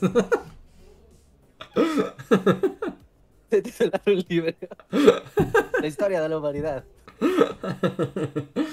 A ver, Diego Laija deja un super chat y dice: Salve Reinhard. Que salve Reinhard. Gracias, Diego. Eh, gracias, qué amable. Eh, y Adrián Verdines nos deja un super chat y dice: Yo tengo un examen de anécdotas de examen. Toda mi vida fui ñoño, pero la cúspide de todo fue el examen nacional de residencias médicas. Es un examen de todos contra todos para una plaza. Ese examen hace cosas muy malas a la gente. Vi amigos colapsar y ni siquiera evalúa tu habilidad de ser médico. Solo es un Battle Royal. Literal, a mitad del examen vi a alguien colapsar. Eso pasa cuando metes a un montón de ñoños que toda su vida basaron su idea de éxito en el resultado de un examen. Es que esa anécdota ya es, lo lleva al pináculo de, toda la conversación. Sí, sí, es llevarlo al, clímax, ¿no? Sí, sí, sí, sí, porque es que aparte aquí es hasta la cruel, sí, crueldad de esto, la brutalidad de esto es la gente se está jugando su destino laboral, su capacidad de recibir ingresos y tener un... O sea, ya es de muchas expectativas, ya a esa edad y en ese momento, después de todo lo que te preparaste, sabes, demás. Y es de, voy a estar en una plaza, en un hospital bien padre y voy a ganar un sueldo padrísimo. O yo que tengo la misma capacidad que ese vato de allá, voy a terminar en un consultorio chiquito donde voy a cobrar consultas a 20 pesos porque, bueno, no, ni modo. Digo, ¿no? Con todo respeto a los doctores que hacen eso y que están bien cool. Pero es como decir, claro, o sea, ¿por qué tú ganas poco y tienes que ingeniártelas para hacer tal vez un pequeño consultorio y tu cliniquita? Contra el mismo vato que ahora es subdirector del seguro. Que ahí además ya ni siquiera es cosa del examen, también hablemos de los privilegios y la situación socioeconómica de los involucrados. Bueno, o sea, ahí hay muchas. Muchas cosas muy feas. Pero, pero bueno, ¿no? Sí, hay gente colapsando, ya no, no, ya. Hay gente colapsando en exámenes. A ver, dice Axel. ¿Examen Ceneval de niños o tesis universitaria? ¿A qué te refieres, Axel? ¿Qué es más estresante? ¿Cuál prefieres revivir? Pues ¿Cuál preferirías vivir más bien? ¿Cuál preferiría vivir? Ay, no sé, es que yo ya odio todo, pero. pero, pero bueno, al menos la tesis en algunos casos es opcional. El examen Ceneval, la mayoría de las veces es como de a fuerzas, ¿no? Ajá, ¿no? Y se recibirá su sello de la muerte, ¿te gusta, no? Ajá, y, y no tienes agencia de niño para evitarlo. Ajá, ¿no? Y la de la tesis, pues es como, pues mira, ya adquiriste los conocimientos de tu carrera igual, así que... no, o sea, tú ya ganaste. Ajá. Y John Racer nos dice que supone eh, que sugiere que pongamos estas experiencias y las pongan más votadas en Discord. pues pueden ponerlas en Discord, pueden pueden contar ahí sus historias y hacemos grupo de terapia. Ah, sí, sí, sí, pónganlo ahí, vamos ayudándoles corazoncitos y todo, porque aparte son muchas. no, no podemos leer todo y veo que el, o sea, es, que este tema sí toca. Sí, sensibilidad, sí. ¿No? O sea, si hagan su copy paste y pónganlo ahí en la, en el Discord para irlo leyendo todo con calma, corazonear y todo. Mira, hasta como catarsis colectiva, yo creo que esto, esto sirve. Uh, y si Axel decía que cuál era peor que la tesis o el examen. Pues yo digo que el examen porque no lo puedes evitar. La tesis también a veces es inevitable y también es dolorosa y te sangra y te quieres morir cada segundo. Pero a veces la O sea, por ejemplo, yo, yo me miro al espejo y es como tú te estás haciendo este daño a ti mismo, ¿no? es así como. Este veneno. Es así como. Tú elegiste este camino, o sea, tres tesis, wow, ¿por qué no? Es así como, pero claramente esa es mi culpa. En cambio, estos otros exámenes siento que a veces te obligan. Entonces yo creo que eso los hace peor. Sí, sí, sí, sí, sí. Sí, creo que sí. Estoy contigo, Andrés. A ver. Luis Macedo nos deja un super chat que dice... Los trabajadores de la televisión y la radio llevamos a cabo nuestra sexagésima octava Asamblea General Ordinaria del Consejo Nacional en Quintana Roo, inaugurando los servicios trabajos del gobernador del estado con el respaldo de la Federación de Trabajadores de México. Avanzamos por un mejor futuro, comprometidos contigo por una superación social.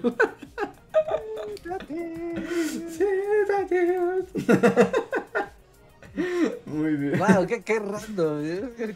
Qué random, pero muy apropiado. De los superchats más random. Aplausos, aplausos. CTM. Muy bien. solo, como paréntesis de esto, ¿nunca te causó conflicto que siendo el sindicato de trabajadores de la televisión, las imágenes de su dichoso foro estuvieran grabadas con una cámara de tres pesos? Ajá, y que sus transiciones fueran espantosas. Es así como, ¿en serio? Échenle, pues, échenle ganas. Dos pesos a su cosa que dicen que hacen, ¿no? Si no lo hacen ustedes, ¿quién lo hace? O sea, si no son ustedes, ¿qué podemos esperar los demás? Sí, ya, fin, de la, fin del paréntesis. Ok, pues mira, mientras nos acercamos al final de la escuela cast, quiero poner otra cosa sobre la mesa, pero esto va como en otro, como en otro tenor. Y les cuento un poco el contexto, porque escuché hace unos días un podcast que hablaban un poco como de estas situaciones cuando eres niño y, y te tienes que enfrentar a cosas que muchas veces pues tú no pusiste, o sea, te pasan, son raras en ese momento y las tienes que enfrentar como niño, ¿no? Y que muchas veces los adultos no están o son los culpables de esas situaciones. ok. ¿No? y contaban la historia de una de una escuela primaria en Estados Unidos, pero de como de mexicanos, ¿no? Como bueno, la mayoría niños mexicanos, pero en Gringolandia. Eh, y entonces contaban la historia de una escuela donde una vez eh, llegó Halloween, ¿no? O sea, como que se acercaba Halloween. Y por algo, la maestra de unos grupos, y fue como de, no, pues les tenemos que poner algo como para que entren en espíritu del momento, ¿no? Y entonces a un grupo de, era el equivalente como a segundo de primaria, o sea, niños de 7 años, la maestra, o sea, entró y les puso la película, la de Leprechauns. Ok. La del. Sí, pues la del duende maldito. La ochentera, ¿no? Ajá. ¿Acaso como súper violenta? Y entonces les puso la película y se fue la maestra, ¿no? Y dejó a los niños de 7 años viendo Leprechaun. ok. El caso es que pues causó así, los niños les explotó las cabezas, ¿no? Y entonces hubo unos niños que se traumaron, unos que lloraban, otros que no tanto. Y cuando regresa la maestra, pues es un caos el salón. Pero entonces la maestra lo que hace es regañar a los niños por cobardes. y a todos los niños. Como la maestra, ¿no? De todas. Y a todos los niños que lloran los, los saca del salón. Y los niños que sí aguantaron se vuelven como bullies de los otros, ¿no? Y, y el caso es que el asunto escala y además piensa Estados Unidos, los papás se ofenden, van a las noticias. Entonces ya sabes como Fox News cubre la escuela de niños que le pusieron Leprechaun. y entonces entrevistan a los niños que lloran y entonces eso hace que haga más escarnio, ¿no? O sea, eso genera más escarnio.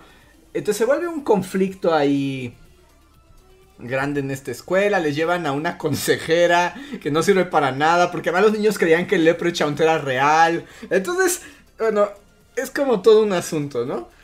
Pero justo lo que la, reportera que hace esta historia, pues menciona. Y, y aquí donde quiero traer este punto, porque creo que es cierto y esto es, podría decir que es como universal. Como que todos en algún momento tenemos esas experiencias de niños, como que vemos algo que, que rompe, ¿no? O sea, que es así como... que te genera como entre disgusto, te, te impresiona, te aterra y, y, tienes que lidiar con ello, ¿no? Y es así como... cosas que te superan tu lógica y entendimiento de niño. Y es como, ¿qué, qué joda está pasando aquí? y, y que a veces pasan en las escuelas, ¿no? O sea, que realmente a veces pasan en las escuelas. Y entonces, yo estuve pensando y dije, ah, mira, esto, aunque es un, el podcast es de Gringolandia, o sea, sí es como una experiencia también que creo que puede pasar. Y entonces, y es así como empiezo yo y, luego te hago la pregunta, Reja, si tú no tuviste algún momento así. O sea, por ejemplo, yo ya estaba más grande, no era niño de 7 de primaria, pero me acuerdo que en primera de secundaria, que además también es un mocoso, así como que no entiendes nada, tienes bigotito, te empieza a salir el bigotito ese falso, horroroso, y estás bien tonto. Y recuerdo en una clase de mm, cívica o una de esas, eh, recuerdo de siempre, siempre. Ajá. Recuerdo a la maestra, recuerdo a la maestra y así como de, muchachitos, ustedes van a entrar en una etapa nueva de sus vidas, ¿no? Pronto serán adolescentes, muchos cambios les esperan. Deben estar alerta y entender que cosas pasarán. Por eso la mejor manera es que veremos la película Kids. ah, ok. Eh, ok, sí, continúa, continúa. Y entonces me acuerdo que también la maestra nos puso Kids. ¿Qué? O sea, es una película también super Kids 2000 era. ¿De qué año era? Si estuviera Luis. ¿98? Ajá, es donde tenemos como el juego de Luis. ¿De qué año es Kids? Ajá. Es de. ¿94? 95. Ah, cerca, cerca. Pero entonces esta película, Vidas Perdidas, Kids, Vidas Perdidas. Y justo era como de adolescentes, pandilleros, drogadictos. Acá como que les daba sida porque eran los noventas. Y les pasaban un montón de cosas, pero además eh, yo recuerdo, pues además éramos muy niños, o sea, todavía estábamos muy tontos. La maestra no nos dio explicación de nada, solo nos puso kids. Y además era muy chistoso porque... ¿Por qué nos puso kids? Porque además eso habla como de adolescentes en Estados Unidos, en una cuestión acá como pandillera. O sea, nosotros juntábamos estampas de Dragon Ball. y estos morros. un paso de volverte un heroinómano. Exacto, estos vatos inyectaban heroína. Nosotros no sabíamos que era la heroína. Cosas raras, ¿no? Que te enterabas más de las drogas y de cosas así, por las cosas que trataban de evitarlas, que para que tú supieras. Exacto, y yo me acuerdo que esa película, obviamente no causó el trauma como a los niños del Leprechaun, pero, pero sí generó una cuestión como de ¿qué vimos? o sea, ¿qué fue esto ante nuestros ojos? Nos hizo más cuestionarnos todo, ¿no? sí, porque aparte es una, o sea, mira, la experiencia que yo tengo es la misma. Así, Andrés, abrazo tu experiencia porque es la misma. Mi maestra de civismo, formación cívica y ética, Ajá. la materia, un día, random, puede, niños, vamos a la sala audiovisual. ah, sí, normalmente ya sabes, veía documentales todos ñoños. Ajá. No, y es como de, ah, sí, un documental más. No tomen nota en una ficha. Vamos a ver película, por favor, pónganse cómodos y, y guarden silencio porque es una película larga y la tenemos que ver toda. Igual fue así, un día tú estabas en tus cosas, estabas con tu, sé, ¿no? Con tu revista con Britney Spears, o con tus Pokémones y tus cosas, y de repente, sópalas, kids. De la mañana, además. A las 8 de la mañana. Sí, sí, además te la ponían a las 8 de la mañana. Kids, vidas perdidas. No, o sea, regresando a, la otra, a las otras personas del examen, cuando tus neuronas están más frescas. sí, sí. Kids.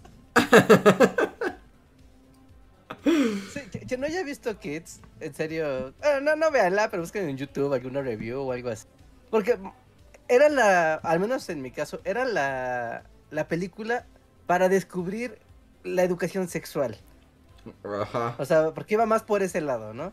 Las drogas y así, pero era más como el sexo. ah, sí. Y era como, pues el sexo como muy como sórdido y de callejero y... pero así había sobredosis, ¿no? Yo me acuerdo que alguien moría de sobredosis. ajá, y sobre, ajá, y sobredosis. Nunca sabías las drogas que hacían o que no hacían, solo como, hay drogas. Y, y, o sea, yo entiendo que si ves eso como en el contexto adecuado, es como de, ah, claro, ¿no? Es una película entretenida de estos chicos y... y la la, pero si la ves como diciéndole a los niños de secundaria, casi casi de, van a ver un documental, así de, miren esto, esto es la vida. Es, que además también es eso, esa película es una ficción, no está hecha, o sea, no está hecha con ningún fin educativo, esa película, ni de conciencia, ni nada. O sea, ese no es su propósito, pero aquí decidieron que con esta los vamos a asustar porque les va a dar miedo tener, eh, les va a dar miedo el aborto y la sobredosis. Y las infecciones de infecciones, infecciones. Si tienes sexo vas a tener una infección de algo y te vas a morir. tendría que... Además no te explicaba nada. ¿O a ti te explicaron por qué ibas a ver Kids? No, no, pues para que tuvieras miedo de ser adolescente, yo creo. Bueno, mira, el combo de la maestra, aparte de la buena onda, chistosona, era como de vamos a ver kids, niños. Seguido de un mes más tarde, para que aprendan a no ser maleantes, ver sangre por sangre. ¿No inventes sangre por sangre? sangre por sangre en la secundaria. En un salón de clases de una secundaria. Sangre por sangre. La visa que me puso hits, después me puso sangre por sangre. Lo puedo jurar Pero ¿cuál es el motivo de ponerte sangre por sangre? ¿No traiciones a nadie en la cárcel? ¿O qué significa? Porque no seas un pandillero, porque si la cárcel es muy fea. Vas a terminar vendiendo sexo por favores en la cárcel. Y apuñalando a alguien en un. en una regadera. Pero, o sea, es que no entiendo por qué sangre por sangre. o tu maestra era expandillera. Era como estando de que, pues ya sabes, ¿no? La moda de los cholos y las pandillas estaba poniéndose de moda. No, también hay que decirlo, ¿no? En mi caso, una escuela pública en el oriente de la Ciudad de México, ¿no? Entonces, según mi secundaria era de las no, la de los niños bien. Pero no, pues era una secundaria en un lugar del o cuando al mismo tiempo sonaba Panteón Rococó y esas cosas, ¿no? Como de claro, los niños sabemos qué es esto. Suena en la calle, lo ves. Ajá. No tienes que ver sangre por sangre. Pero no salían los niños diciendo, ¿te quieres morir ese? sí, hablábamos así de, ¿Qué pasó ese? o sea, lo provocó el mal. sí, sí, sí. Es que es eso, ¿no? Y, me quedé como con esa idea. O sea, después de escuchar esto. Por ejemplo, un primo mío, o sea, hasta la fecha lo cuenta. Le pusieron en la primaria, él sí estaba en la primaria, como en tercero de primaria. Por alguna razón le pusieron la película, la de Drácula. Se la pusieron a mi hermano. Yo me acuerdo que se la pusieron a mi hermano. No sé por qué, pero se la pusieron. O sea, pero si la piensas, o sea, empieza con Gary Oldman empalado y después es como orgía de vampiresas, ¿no? No, muy raro. Muy, raro. La armadura más extraña del mundo. ¡Ah! ¡Orgía vampírica después! ¿Por qué era un niño de secundaria? O sea, ¿por qué era un aula de secundaria? Aquí era de primaria. De el de Drácula era primaria. O sea, ¿en qué momento la maestra le dice, claro, Drácula de Bram Stoker, la mejor película para un niño de tercero de primaria? No, sé si era como por el cineclub, de la, la maestra era buena onda y les ponía películas y salían bien los niños. Porque también recuerdo que un día fui al salón de mi hermano, ¿no? Y así de, pues, ya sabes, ¿no? Estábamos en la primaria, estábamos bien chiquitos y nos esperábamos en la puerta de la primaria para irnos, ¿no? Y un día no llegaba, ¿no? Era como, ¿qué pasó? Y me fui a asomar a su salón y estaban todos los niños y estaban viendo Jurassic Park. Ajá. y tú estabas viendo sangre por sangre. La, misma maestra que me puso sangre por sangre, ya en los últimos días, estas semanas del agujero negro escolar, fue de niños, vamos a ver otra película. Y todo el mundo la mandamos al demonio porque ya no era obligatorio entrar a la clase, ya la evaluación ya estaba hecha, ¿no?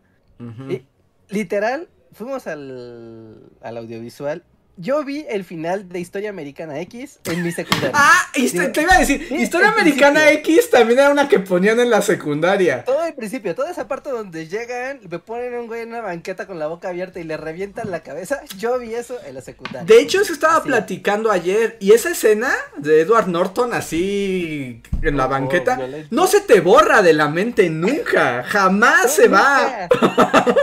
Nunca hiciste un niño menos. O sea, de grandes como de, oh no, los neonazis, está bien fuerte esto. De niño. O sea, sí.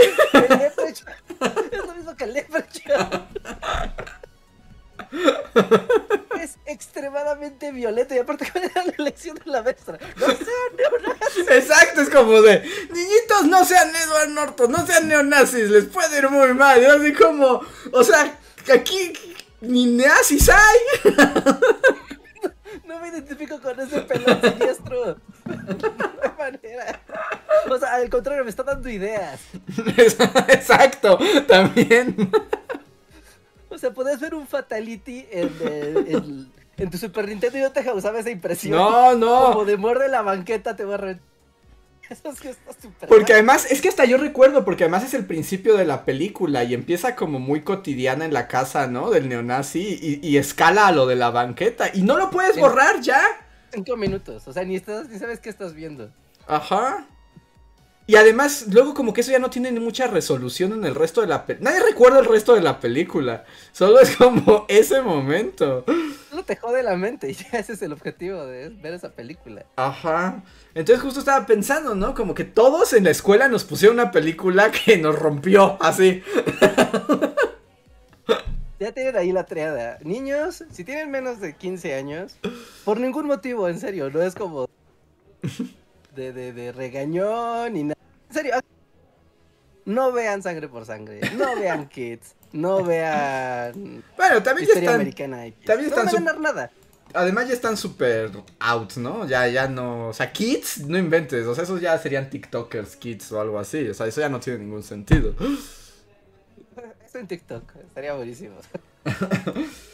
pero, pero es eso, ¿no? Todos, todos en la escuela vimos algo que nos, nos dejó así marcados de por vida. ¿En qué momento la mente de un adulto funcional con un trabajo frente a un grupo de 30 niños, dice, claro, voy a poner kids, voy a llevar esta película a la escuela, la voy a poner y voy a ver cómo reaccionan los niños que no son mis hijos, así que qué importa si se joden. Ahora, todavía pon tú que hubiera una especie de objetivo y que los maestros te pusieran esa película y luego hicieran algo con ella o te explicaran, pero al menos en los noventas y en los dos miles le daban play y se iban y, no, ya nunca pasaba nada más. Sí, ya, y tú dices, bueno, pues ahí te es película, es como hora libre, qué chido, y salías ya medio loco, queriendo patearle la cabeza a alguien contra una banqueta. Es que sí, sí, sí, sí, sí, sí.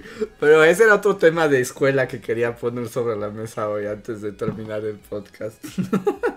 Ay, Dios. No, puede ser. O sea, y en la universidad en el cineclub vi algo tan violento. y eso que ya éramos todos adultos, viendo películas. y las decidíamos. Explorando, ¿no? explorando el arte cinematográfico. Nunca había algo así que me jodiera la mente. Ajá.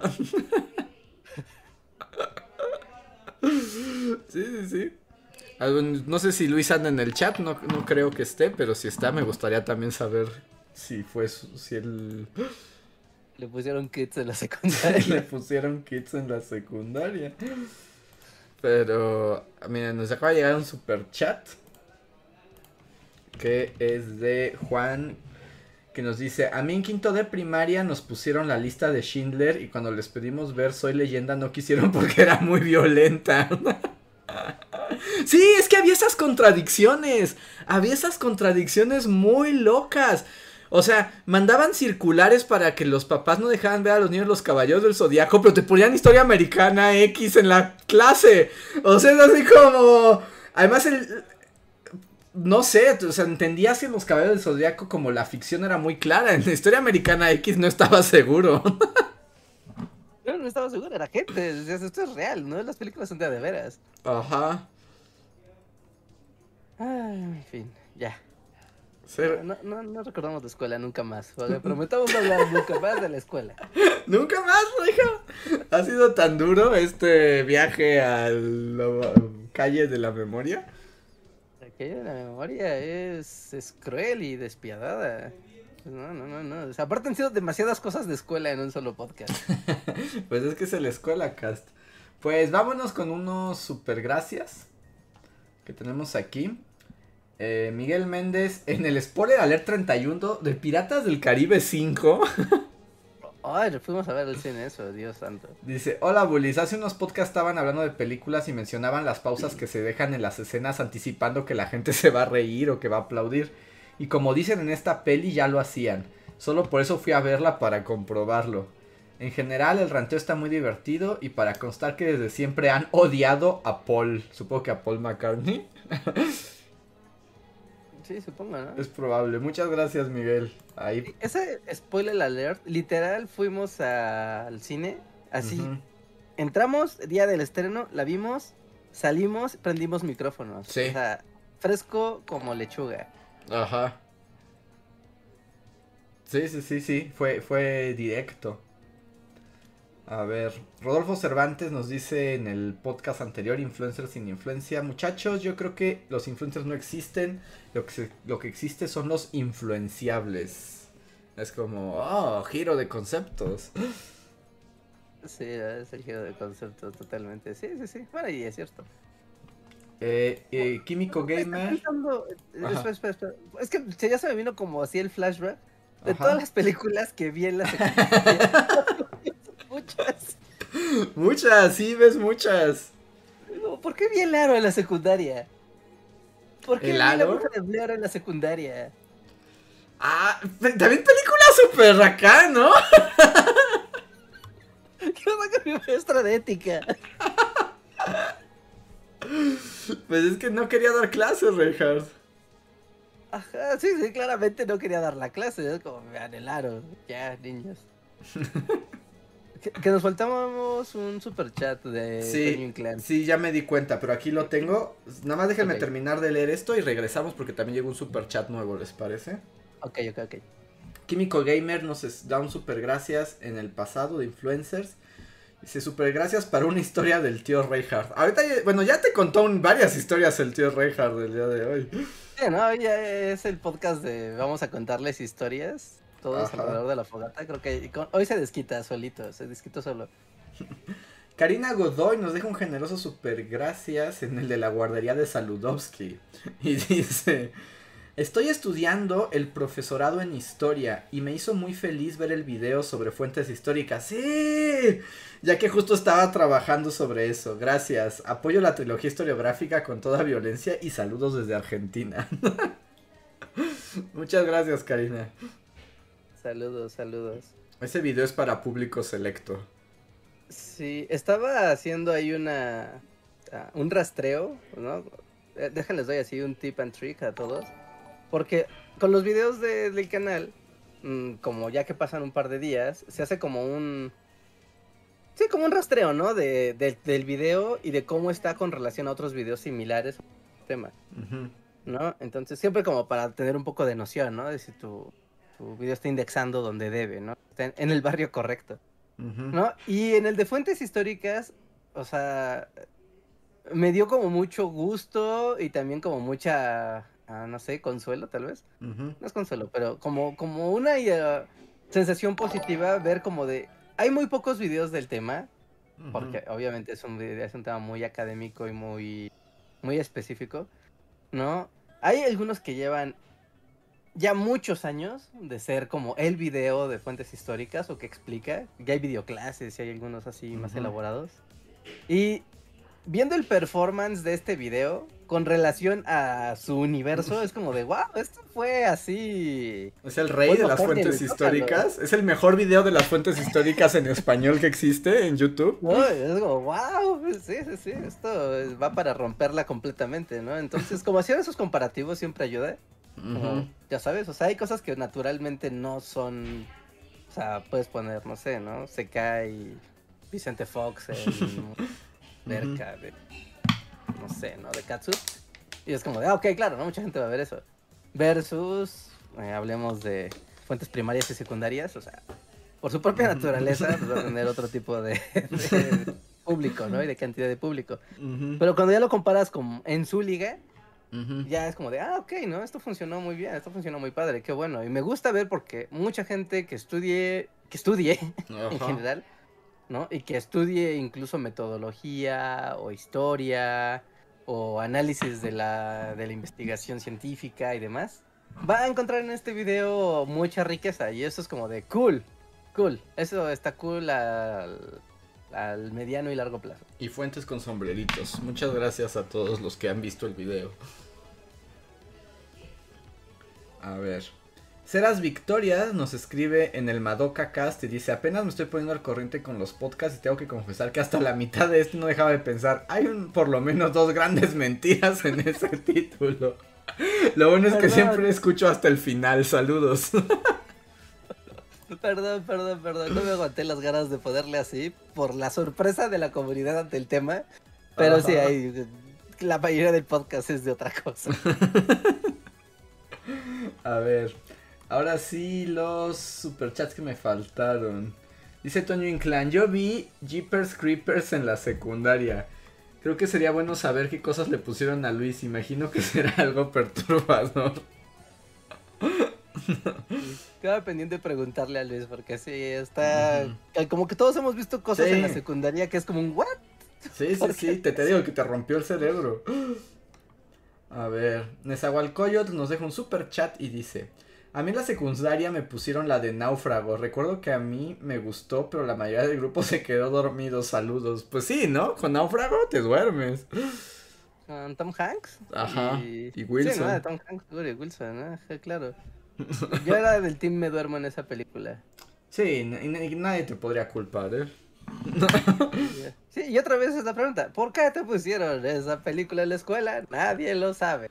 O sea, siempre hay un momento justo cuando te ponen la película porque ya no hay clases, ¿no? Como en estas semanas que están los niños ahorita.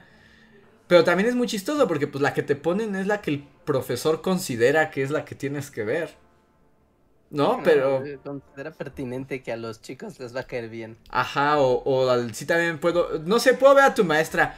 Pues para caerles bien a los chavos, vamos a ver el aro, porque es la de ahorita y a los chavos les gustan las de terror. es muy raro. Eh, yo creo que lo que más me jode, así de, no sé qué pasó, fue ver la, la bruja de Blair. Ajá. ¿Qué estoy viendo? O sea, ¿qué, qué estoy viendo? ¿A dónde va esto? ¿Por qué estoy en la escuela viendo esto? Exacto, y dices, ¿por qué estoy en la escuela viendo esto? Creo que si fuera como, ya sabes, de llegó mi primo a la casa. Ajá, exacto. Una película de misterio. Y la ves y es como, ya saben, la bruja de Blair es como un falso documental. Entonces es como si fueran las grabaciones de una videocámara. Entonces podría ser como que le estás viendo en tu casa y es como, ah, no manches, no, o sea, esto es real, ¿no? Ajá. Pero si le estás viendo porque tu profesora de cívica te la puso. y aparte vas a dar la campana a la mitad de la película para que la termines de ver al otro día. Está súper raro. a ver. Uy, a, ver, ah, esperen, esperen. Sí, sí. Andrés, Beatriz Castro hace una pregunta que a mí me mata de curiosidad. Ajá. ¿Tú le has puesto alguna película a tus alumnos?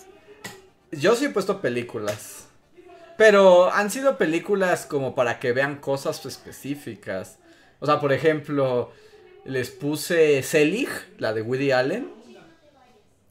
Pero, pero justo es porque les quería decir que es un falso documental. Es como de estábamos viendo géneros y les dije, un falso documental es esta película. Y les puse esa película que es un falso documental. Pero según yo no está fuera de contexto porque, porque es lo que estás enseñando. Como que un día llegaste así con vamos a ver Shrek. Ajá, exacto. O sea, no, no apliqué esa, ¿no? O por ejemplo a los, a los alumnos de estrategias de divulgación de la historia les pongo esa de la que ya hemos hablado de francofonía. Ajá que luego no les gusta, pero un poco les explico, es como les voy a poner una película que es ambigua y no se sabe si es documental, si es ficción, si enseña historia o si no lo hace. Vamos a verla y me dicen qué piensan, pero sobre este tema. no es nuevamente de vamos a ver Shrek. ¿Qué aprendimos de que burro? sí, no, o sea, pues cuando les he puesto películas es porque quiero que vean algo específico de esa película y se las contextualizo, porque si no, es ver el aro. Sangre por sangre. Sí, sí, sí, sí, sí, ok, eh, ya, ya, ya, ya, ahí está, ahí está, ahí está. A ver, Jean Nara nos dice, yo vi la pasión de Cristo en mi salón. y dice, pero mi maestra me puso caras cuando le enseñé a la clase mis VHS de La vida es así, donde mostraban dibujitos con genitales para biología de cuarto de primaria. ¿Doble what? Sí, doble estándar ahí. O sea, podemos ver cómo ceran a alguien de una manera súper explícita, pero no ver monitos. Exacto. Qué raro. A ver. José Antonio Bricio nos dice, necesito stickers de sus personajes. El otro día mi hermana publicó algo muy conservador y quería ponerle la señora del siglo XIX. Con su alguien quiere pensar en los niños. Hay veces que realmente hacía todo haría lodo con esos. Hay veces que realmente haría lodo con esos stickers. Pues stickers, stickers de WhatsApp. Hay una colección de stickers de WhatsApp de Willy Magnets. ¿No lo saben? Pero pues no sé cómo se llega a ellos. ¿Cómo llegamos a estos stickers? A ver. ¿Cómo puedo compartir stickers en Discord o en una URL? Porque yo los tengo, o sea, sé que están por ahí en un sitio de internet. Y ya no recuerdo cómo regresar a él. Pero los tengo todos en mi celular. O sea, literal tengo una colección completa de stickers de Bully Magnets. Son como 10, 12, una cosa así. ¿No? De hecho, hechos por la comunidad, ¿no? Que se han ido juntando. ¿Cómo puedo pasarlos a que los puedan distribuir para todos ustedes en, en redes o en Discord o algo así? Si alguien me dice, yo lo pongo. Aunque sí falta uno con la, la victoriana diciendo, ¡Oh, Dios mío! sí, sí, sí, completamente. A ver. Estamos más de, de, ocasión. Me ponen aquí que yo les voy a poner a mis alumnos Madoka. Miren cómo, cómo soy, cómo me contengo y pongo cosas tratando de que sean muy pertinentes. Porque si fuera por mí les ponía anime. y no lo he hecho nunca. Miren, la verdad vamos a ver Evangelion, ya era un ensayo. Exacto, 10 cuartillas. Mm. Dicen... Ah, este ya lo leí. Dice Slim Ortiz, a mí me pusieron en la escuela La Otra Conquista. ¿Cuál es la de La Otra Conquista? No la ubico. Es... ¿No es una película dos milera que es como un documental? A ver, ¿qué es del 98 y si es como un documental, parece. Es mexicana. No, eh. No, no, no es documental. Ah, es una película histórica de la conquista. Bueno, obviamente. Pero sí, es dos milares. Sí, esa cosa fue muy popular en su momento. Mm, sí, no, esa, esa no la. No la conozco. Y todo el mundo se anda riendo Ah, dice John Racer, la colección más grande de Bully Magnets. Dice, son como 10, Reinhardt. Muchísimos, Más de los que puedes imaginar. Muchos. Cientos. Pues también ustedes, chat, siéntanse libres de hacerlo. Denle screenshots a los videos y hagan los stickers y compártanlos. Sí, no, nada que mejor que el colectivo y aparte esas ideas. Ajá. Sí, sí, como son solo ocho. Ahí está. A ver, Isaac pregunta en un super chat. Andrés, ¿has llegado a Mítico en Magic Arena? Por su pollo, cada mes, cada mes llegamos a Mítico y ya lo abandonamos porque no hay mucho tiempo. Son 17 stickers, John. 17. ¿Cómo la ves? Hace rato que estabas diciendo, lo último que a mí me gusta es competir. Y yo puse en el chat, claro, siempre cuando sean Magic. Bueno, pero es contra criaturas este abstractas, Reinhardt. No tengo una relación real con esas personas. es como ganarle a la máquina. pero no es cierto, ¿sabes que hay un ser humano del otro lado que va a golpear su teclado cuando le ganes? ah, y que Dicen que, ah, que soy un dios del Fall Guys porque nada más voy a comentar esto rápido, fue muy chistoso porque en el canal de streamings la semana pasada como que probé por primera vez el Fall Guys Reinhardt y gané la corona, así en la primera. ¿En la primera? wow, no, pues sí, estás en otro nivel. Hay gente que ha pasado meses tratando de lograr esto. Pero además todavía no sabe ni cómo se jugaba y era como de... Y entonces aquí, y bueno, eh, pues ya ganamos la corona. Bien. Sí, el, tu ignorancia fue tu mejor arma.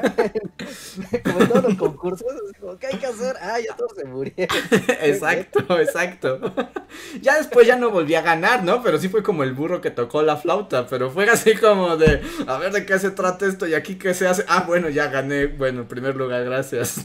ya, qué gran juego. Muy bien, muy bien, muy bien. Fall Guys, a ver si vuelve, ¿eh? No creo.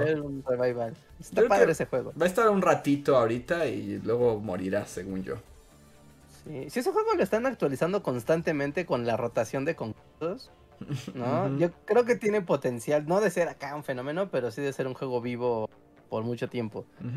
Que lo que estuvo padre del Fall Guys es que puedes jugar bien fácil pues, con cualquier gente y jugamos con las personas de, de la comunidad y del chat. Entonces, ahí si quieren jugar Fall Guys, únanse al stream del Dr. Dulcamar en Twitch y ahí, porque literalmente pues es como de pásame tu usuario y ya te conectas con quien sea. Te conectas y si están en línea, pues los meten en la misma sala y pues compites, ¿no? O sea, realmente no hay mayor no hay mayor tema con eso. A mí me gusta como esta onda de que es como un show de concurso. O sea, es como, claro, si esto tuviera como un poquito más de eh, no de personalidad, sino como de...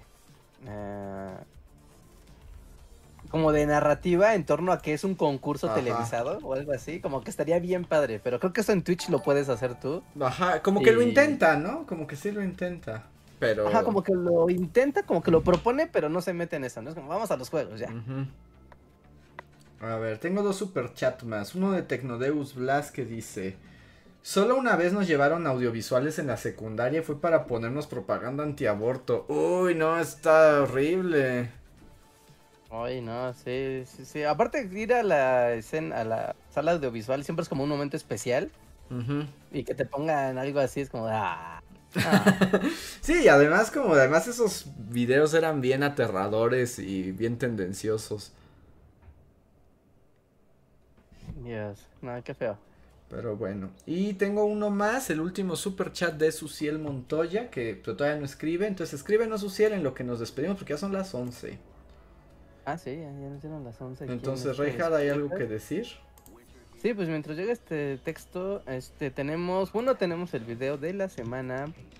Eh, no lo dejen de ver, está el de las fuentes históricas, véanlo, compártenlo, coméntenlo. También aquí, gente, si están en el editado, eh, escriban su opinión, déjenos sus comentarios, también los leemos, ¿no? Luego se tocan muchos temas, entonces pueden dejar varios comentarios, ¿no? Depende de lo que estén escuchando.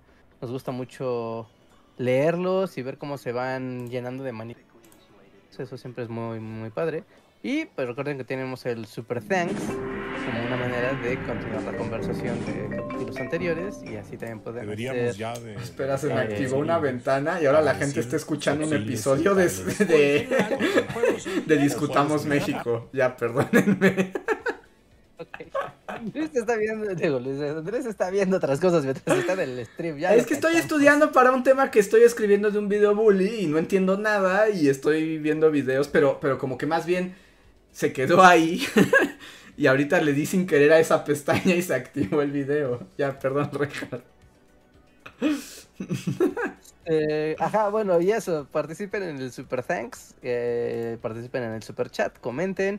Y gente que está en Spotify, en iTunes, en Google Podcast, en Deezer, recuerden también ahí pueden dejar algunos. No, ahí no pueden dejar comentarios, pero pueden dejar sus evaluaciones, manitas arriba, estrellas, etcétera. Siempre está bien chido que nos dejen esas cosas. Y pues, pues eso. A ver, continuamos con el super chat de Uciel. Dice, en un viaje de tercero de primaria, de primaria, a Guanajuato nos pusieron terror en Silent Hill. Vivo traumado aún. Me dejó con miedo a los alambres de púa y ahora relaciono a Guanajuato con Silent Hill.